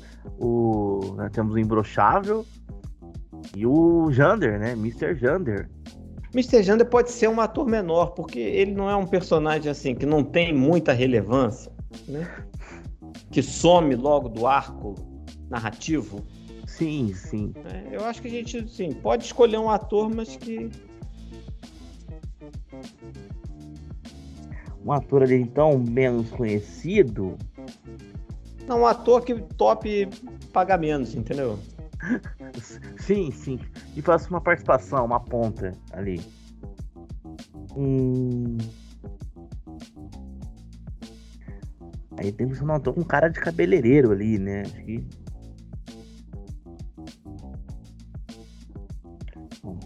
Esperar o Daniel voltar para ele ajudar a gente nessa, nessa discussão aqui. Estamos quase fechando o nosso, nosso roteiro. Faltou a Weberiana, né? A Weberiana também. Ah, não, já, já temos, já temos a Weberiana. Peraí. Já que o Daniel saiu, deixa eu ver um negócio aqui. Oi! Alô? Olá!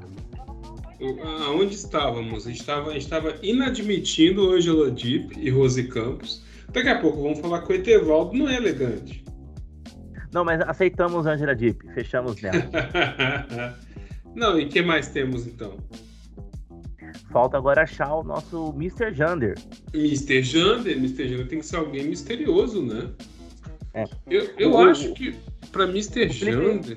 É, o Felipe deu a impressão que pode ser um ator menor, né? De, porque com o Mr. Jander, ele, ele deve sumir lá do arco narrativo ali pelos. Logo no começo do filme, né? Porque ele só vai contar. Porque esse aqui, esse aqui é o começo do filme, né? O, é o reflexo noturno à origem, né? É o, é o primeiro da longa-metragem da, da franquia. Mas e se a gente usar alguém consagrado, mas que não tá em alta? Tipo John Travolta. Que John Travolta fez Hairspray. Verdade, eu acho que pô, aí usa essa, essa ligação. Verdade. Usa, esse clickbait. Exatamente, eu acho que sim. Eu acho que podemos trazer John Travolta. Ou Ben Stiller, que conta. fez Zulander. Ben Stiller eu gosto mais. Bem Stiller, eu gosto mais. Dava trazer que- Ben Stiller, hein? Bem Stiller. Então, fechamos o elenco. Temos, temos um elenco de peso. O que falta pra gente amarrar o nosso, o nosso roteiro? Eu acho que não falta nada. Eu também acho que. Ah, faltou sim. A origem do nosso herói. A origem do nosso reflexo noturno. Foi Rio de Janeiro, né? Isso, Ele, é, ele é do Rio de Janeiro, entendeu? Nascido ali na, na Gema. A gema. Se Eu bem acho que que Gema esse- é coisa de paulista, né? Nascido no Cuscuz Paulista. Só faltou. Nossa. E aí eu acho que, pra encerrar, a trilha sonora, né? Acho que o, a música que tocaria no momento em que o nosso herói estaria merendando bandidos na Sim. porrada durante a sua caminhada noturna. Deixa eu ver aqui.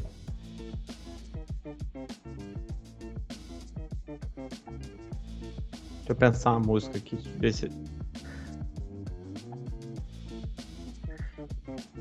Cabelo, cabeleira.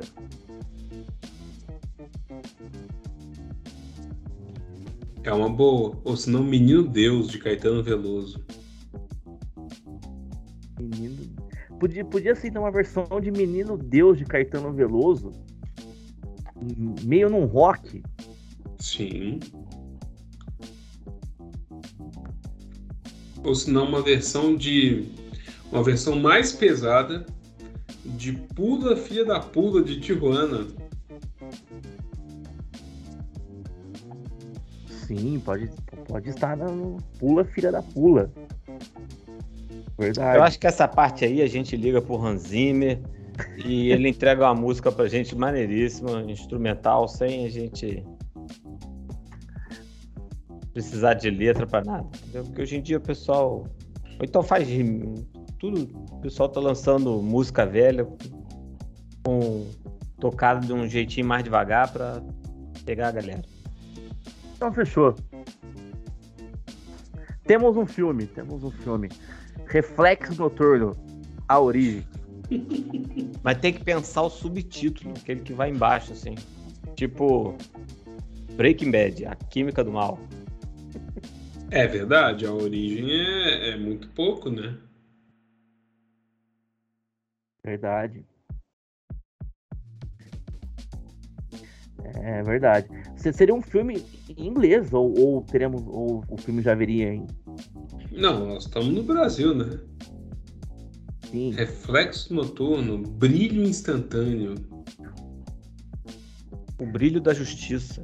o brilho da justiça, exatamente. Então, Verdade, acho que fechou o brilho da justiça. Que quando a gente for vender para o estrangeiro, né, ficaria Night Reflection, The Shine of Justice. Aí, excelente. aí é muito bom, né? Aí pode ter ele, Aí, ele em cima de um prédio com a bata voando como tal qual a capa do Batman, aquele reflexo, que você não sabe se é a careca ou se é a lua. Acho que fica essa, essa parte dúbia ali, eu acho que é isso. E o chamado dele, tal qual o Batman, em vez de um morcego, é um. É aquele assim, o símbolo da justiça, né? Aquela balancinha da justiça. pode ser uma peruca de guaxinim. Ou então só o guaxinim projetado, assim. Só o guaxinim projetado. Tal qual, verdade. Então, temos o nosso herói, temos o nosso filme de herói. Então fechou. Foi mais fácil do que eu imaginava. Aí, viu? Exatamente. Daniel, faça umas honras. Eu comecei o episódio, darei a honra a você de encerrar o episódio do, do Marretado. Pois é, cara. Marretadas é a sua revista mensal de variedades. E Marretadas desse mês te traz todo o entretenimento necessário, tanto de comentar tweets, ou tweets, como gostaria de dizer Felipe, e também de trazer para você um super-herói totalmente novo. É, e Um Tom super- Hanks apareceria no filme em algum momento porque tem que ter Tom Hanks. Tem que fazer a ponta, porque já tem Jean Renault, né? aparecendo ali, então tem que ter Tom Hanks. Então, assim, é, é- é um filme totalmente novo, que vem do zero, que a gente vai vender essa ideia, Ó, que vamos já ficar sei, já sei o momento para Tom Hanks aparecer. Porque Hum, Tom Hanks, para mim, ele passa essa, esse sentimento. né? Todo filme tem um arco em que o herói ele cai ali, né? Para ele ter a retomada triunfante e terminar no auge. né? Naquele momento em que Reflexo Noturno tivesse em dúvida a respeito de sua jornada do herói, ele encontraria Tom Hanks e eles teriam uma conversa franca e Tom Hanks o guiaria para vencer. Tom Hanks seria um ex-professor de faculdade dele, pode ser. Isso. Um ex- Um ex-colega, Um ex-colega de faculdade. exatamente. Que ele solta aquela frase de efeito, que sai em dúvida. Ele não sabe que ele é o reflexo noturno. mas ele tá em dúvida. Aí ele bota o braço, ele bota a mão assim no ombro de reflexo noturno e diz: Lembra quando a gente entrou na faculdade pensando em fazer direito? É hora de fazer justiça. Aí ele, aí reflexo noturno se levanta e diz: É hora de fazer justiça. E aí Mas- o filme entra na reta final onde ele vai destruir o seu grande inimigo. Sim, mas aí a gente tem que pensar num nome para esse mentor ou para esse incentivador, porque Hanks no português vem de meios, meadas, meados, então poderia ser Antônio Meios. Antônio An- Meios. Antônio Meios encontrou-se com o nosso reflexo noturno. Que nós não temos não demos um nome civil para reflexo noturno. É verdade. Eu ia falar um negócio aqui, mas Você fale agora esse negócio. provavelmente você- talvez Luiz ficasse muito manjado. Né? Mas a gente pode jogar para outra língua, como Luiz. Luiz Fox. Não, mas.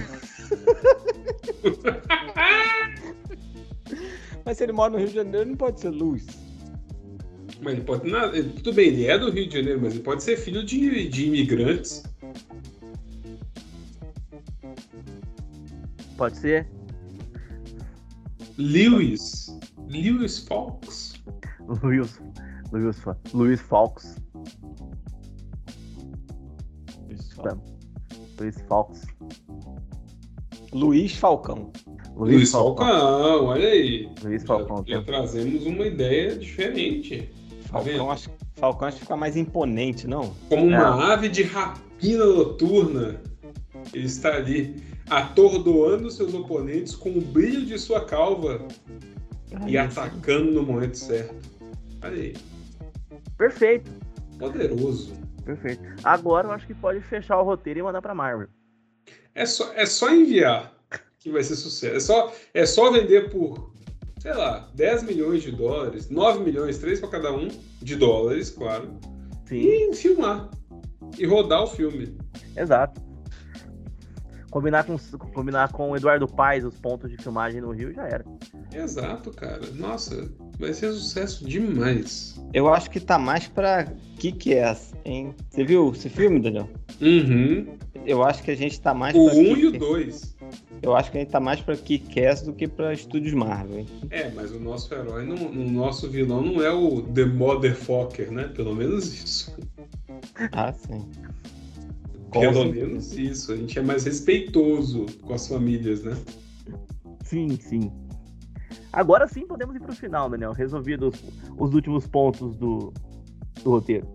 Eu nem lembro o que eu tava falando, mas pelo menos eu não poderia esperar por um herói tão genuíno, né? Tão, tão poderoso, tão assim que pode fazer diferença na sociedade, mas que não faz a diferença porque ele se alimenta da podridão social para ser famoso, assim como o Batman, porque eu vi um tweet também essa semana, o pessoal discutindo, ah, Batman isso, Batman aquilo, e uma pessoa, que é o Caio César, Caio César é o que faz o canal Fisiculturista no, tu- no YouTube, e eu sigo ele bastante.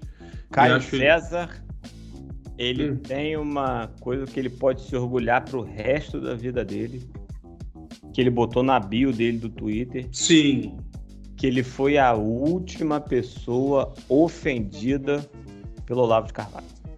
que não pode, não pode contestar essa informação mais. Exatamente. E aí o Caio tava falando que o Batman é justamente uma das causas dos problemas de Gotham, e aí os Batman Vets, os Batmers, né, vieram falar que que isso, como assim e tal, mas evidentemente o Caio tá certo. E aí o nosso, o nosso herói é uma das causas dos problemas sociais do Rio de Janeiro e do Brasil como um todo.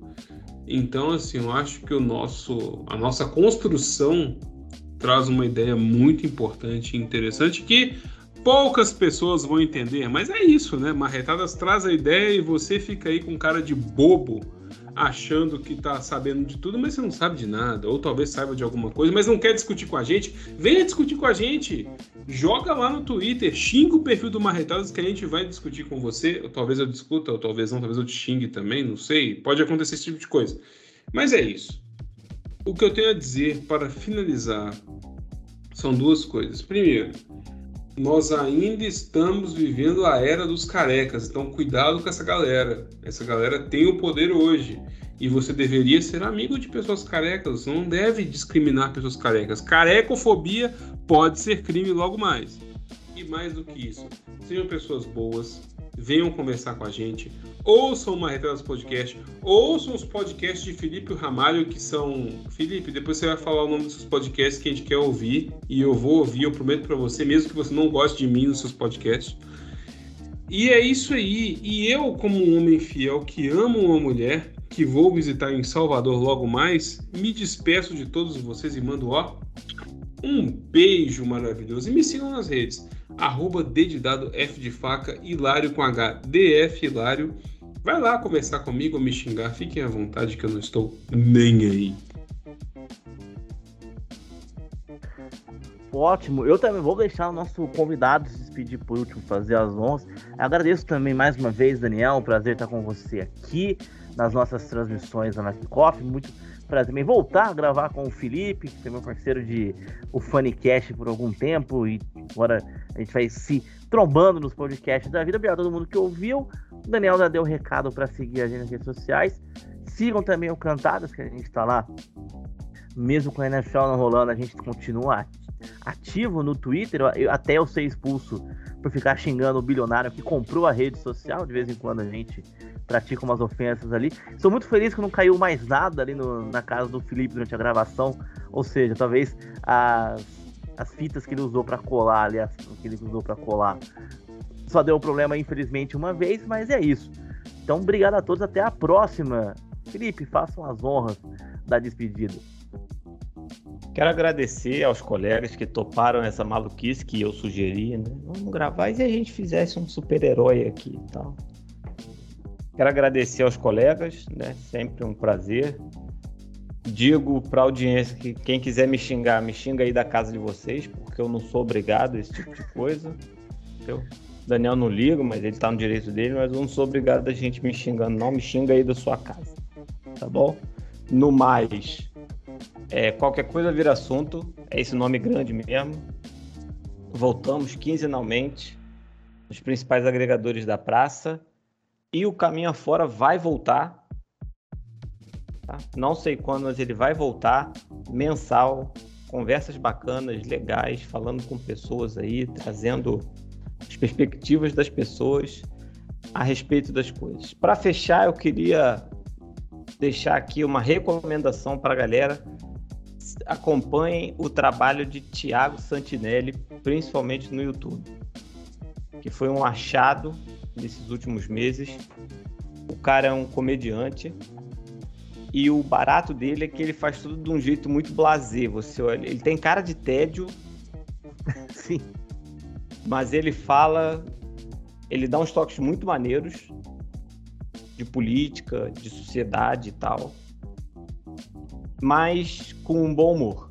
Então fica essa recomendação aí para audiência. No mais, um beijo grande Estamos aí. Precisar, se precisar, é só chamar. Assim como os ursinhos carinhosos. É isso. Algo mais, Daniel? Não!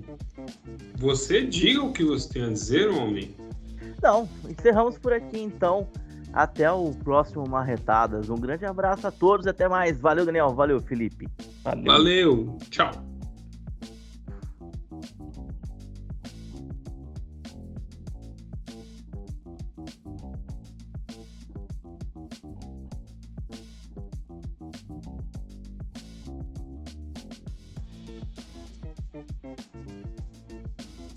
Thank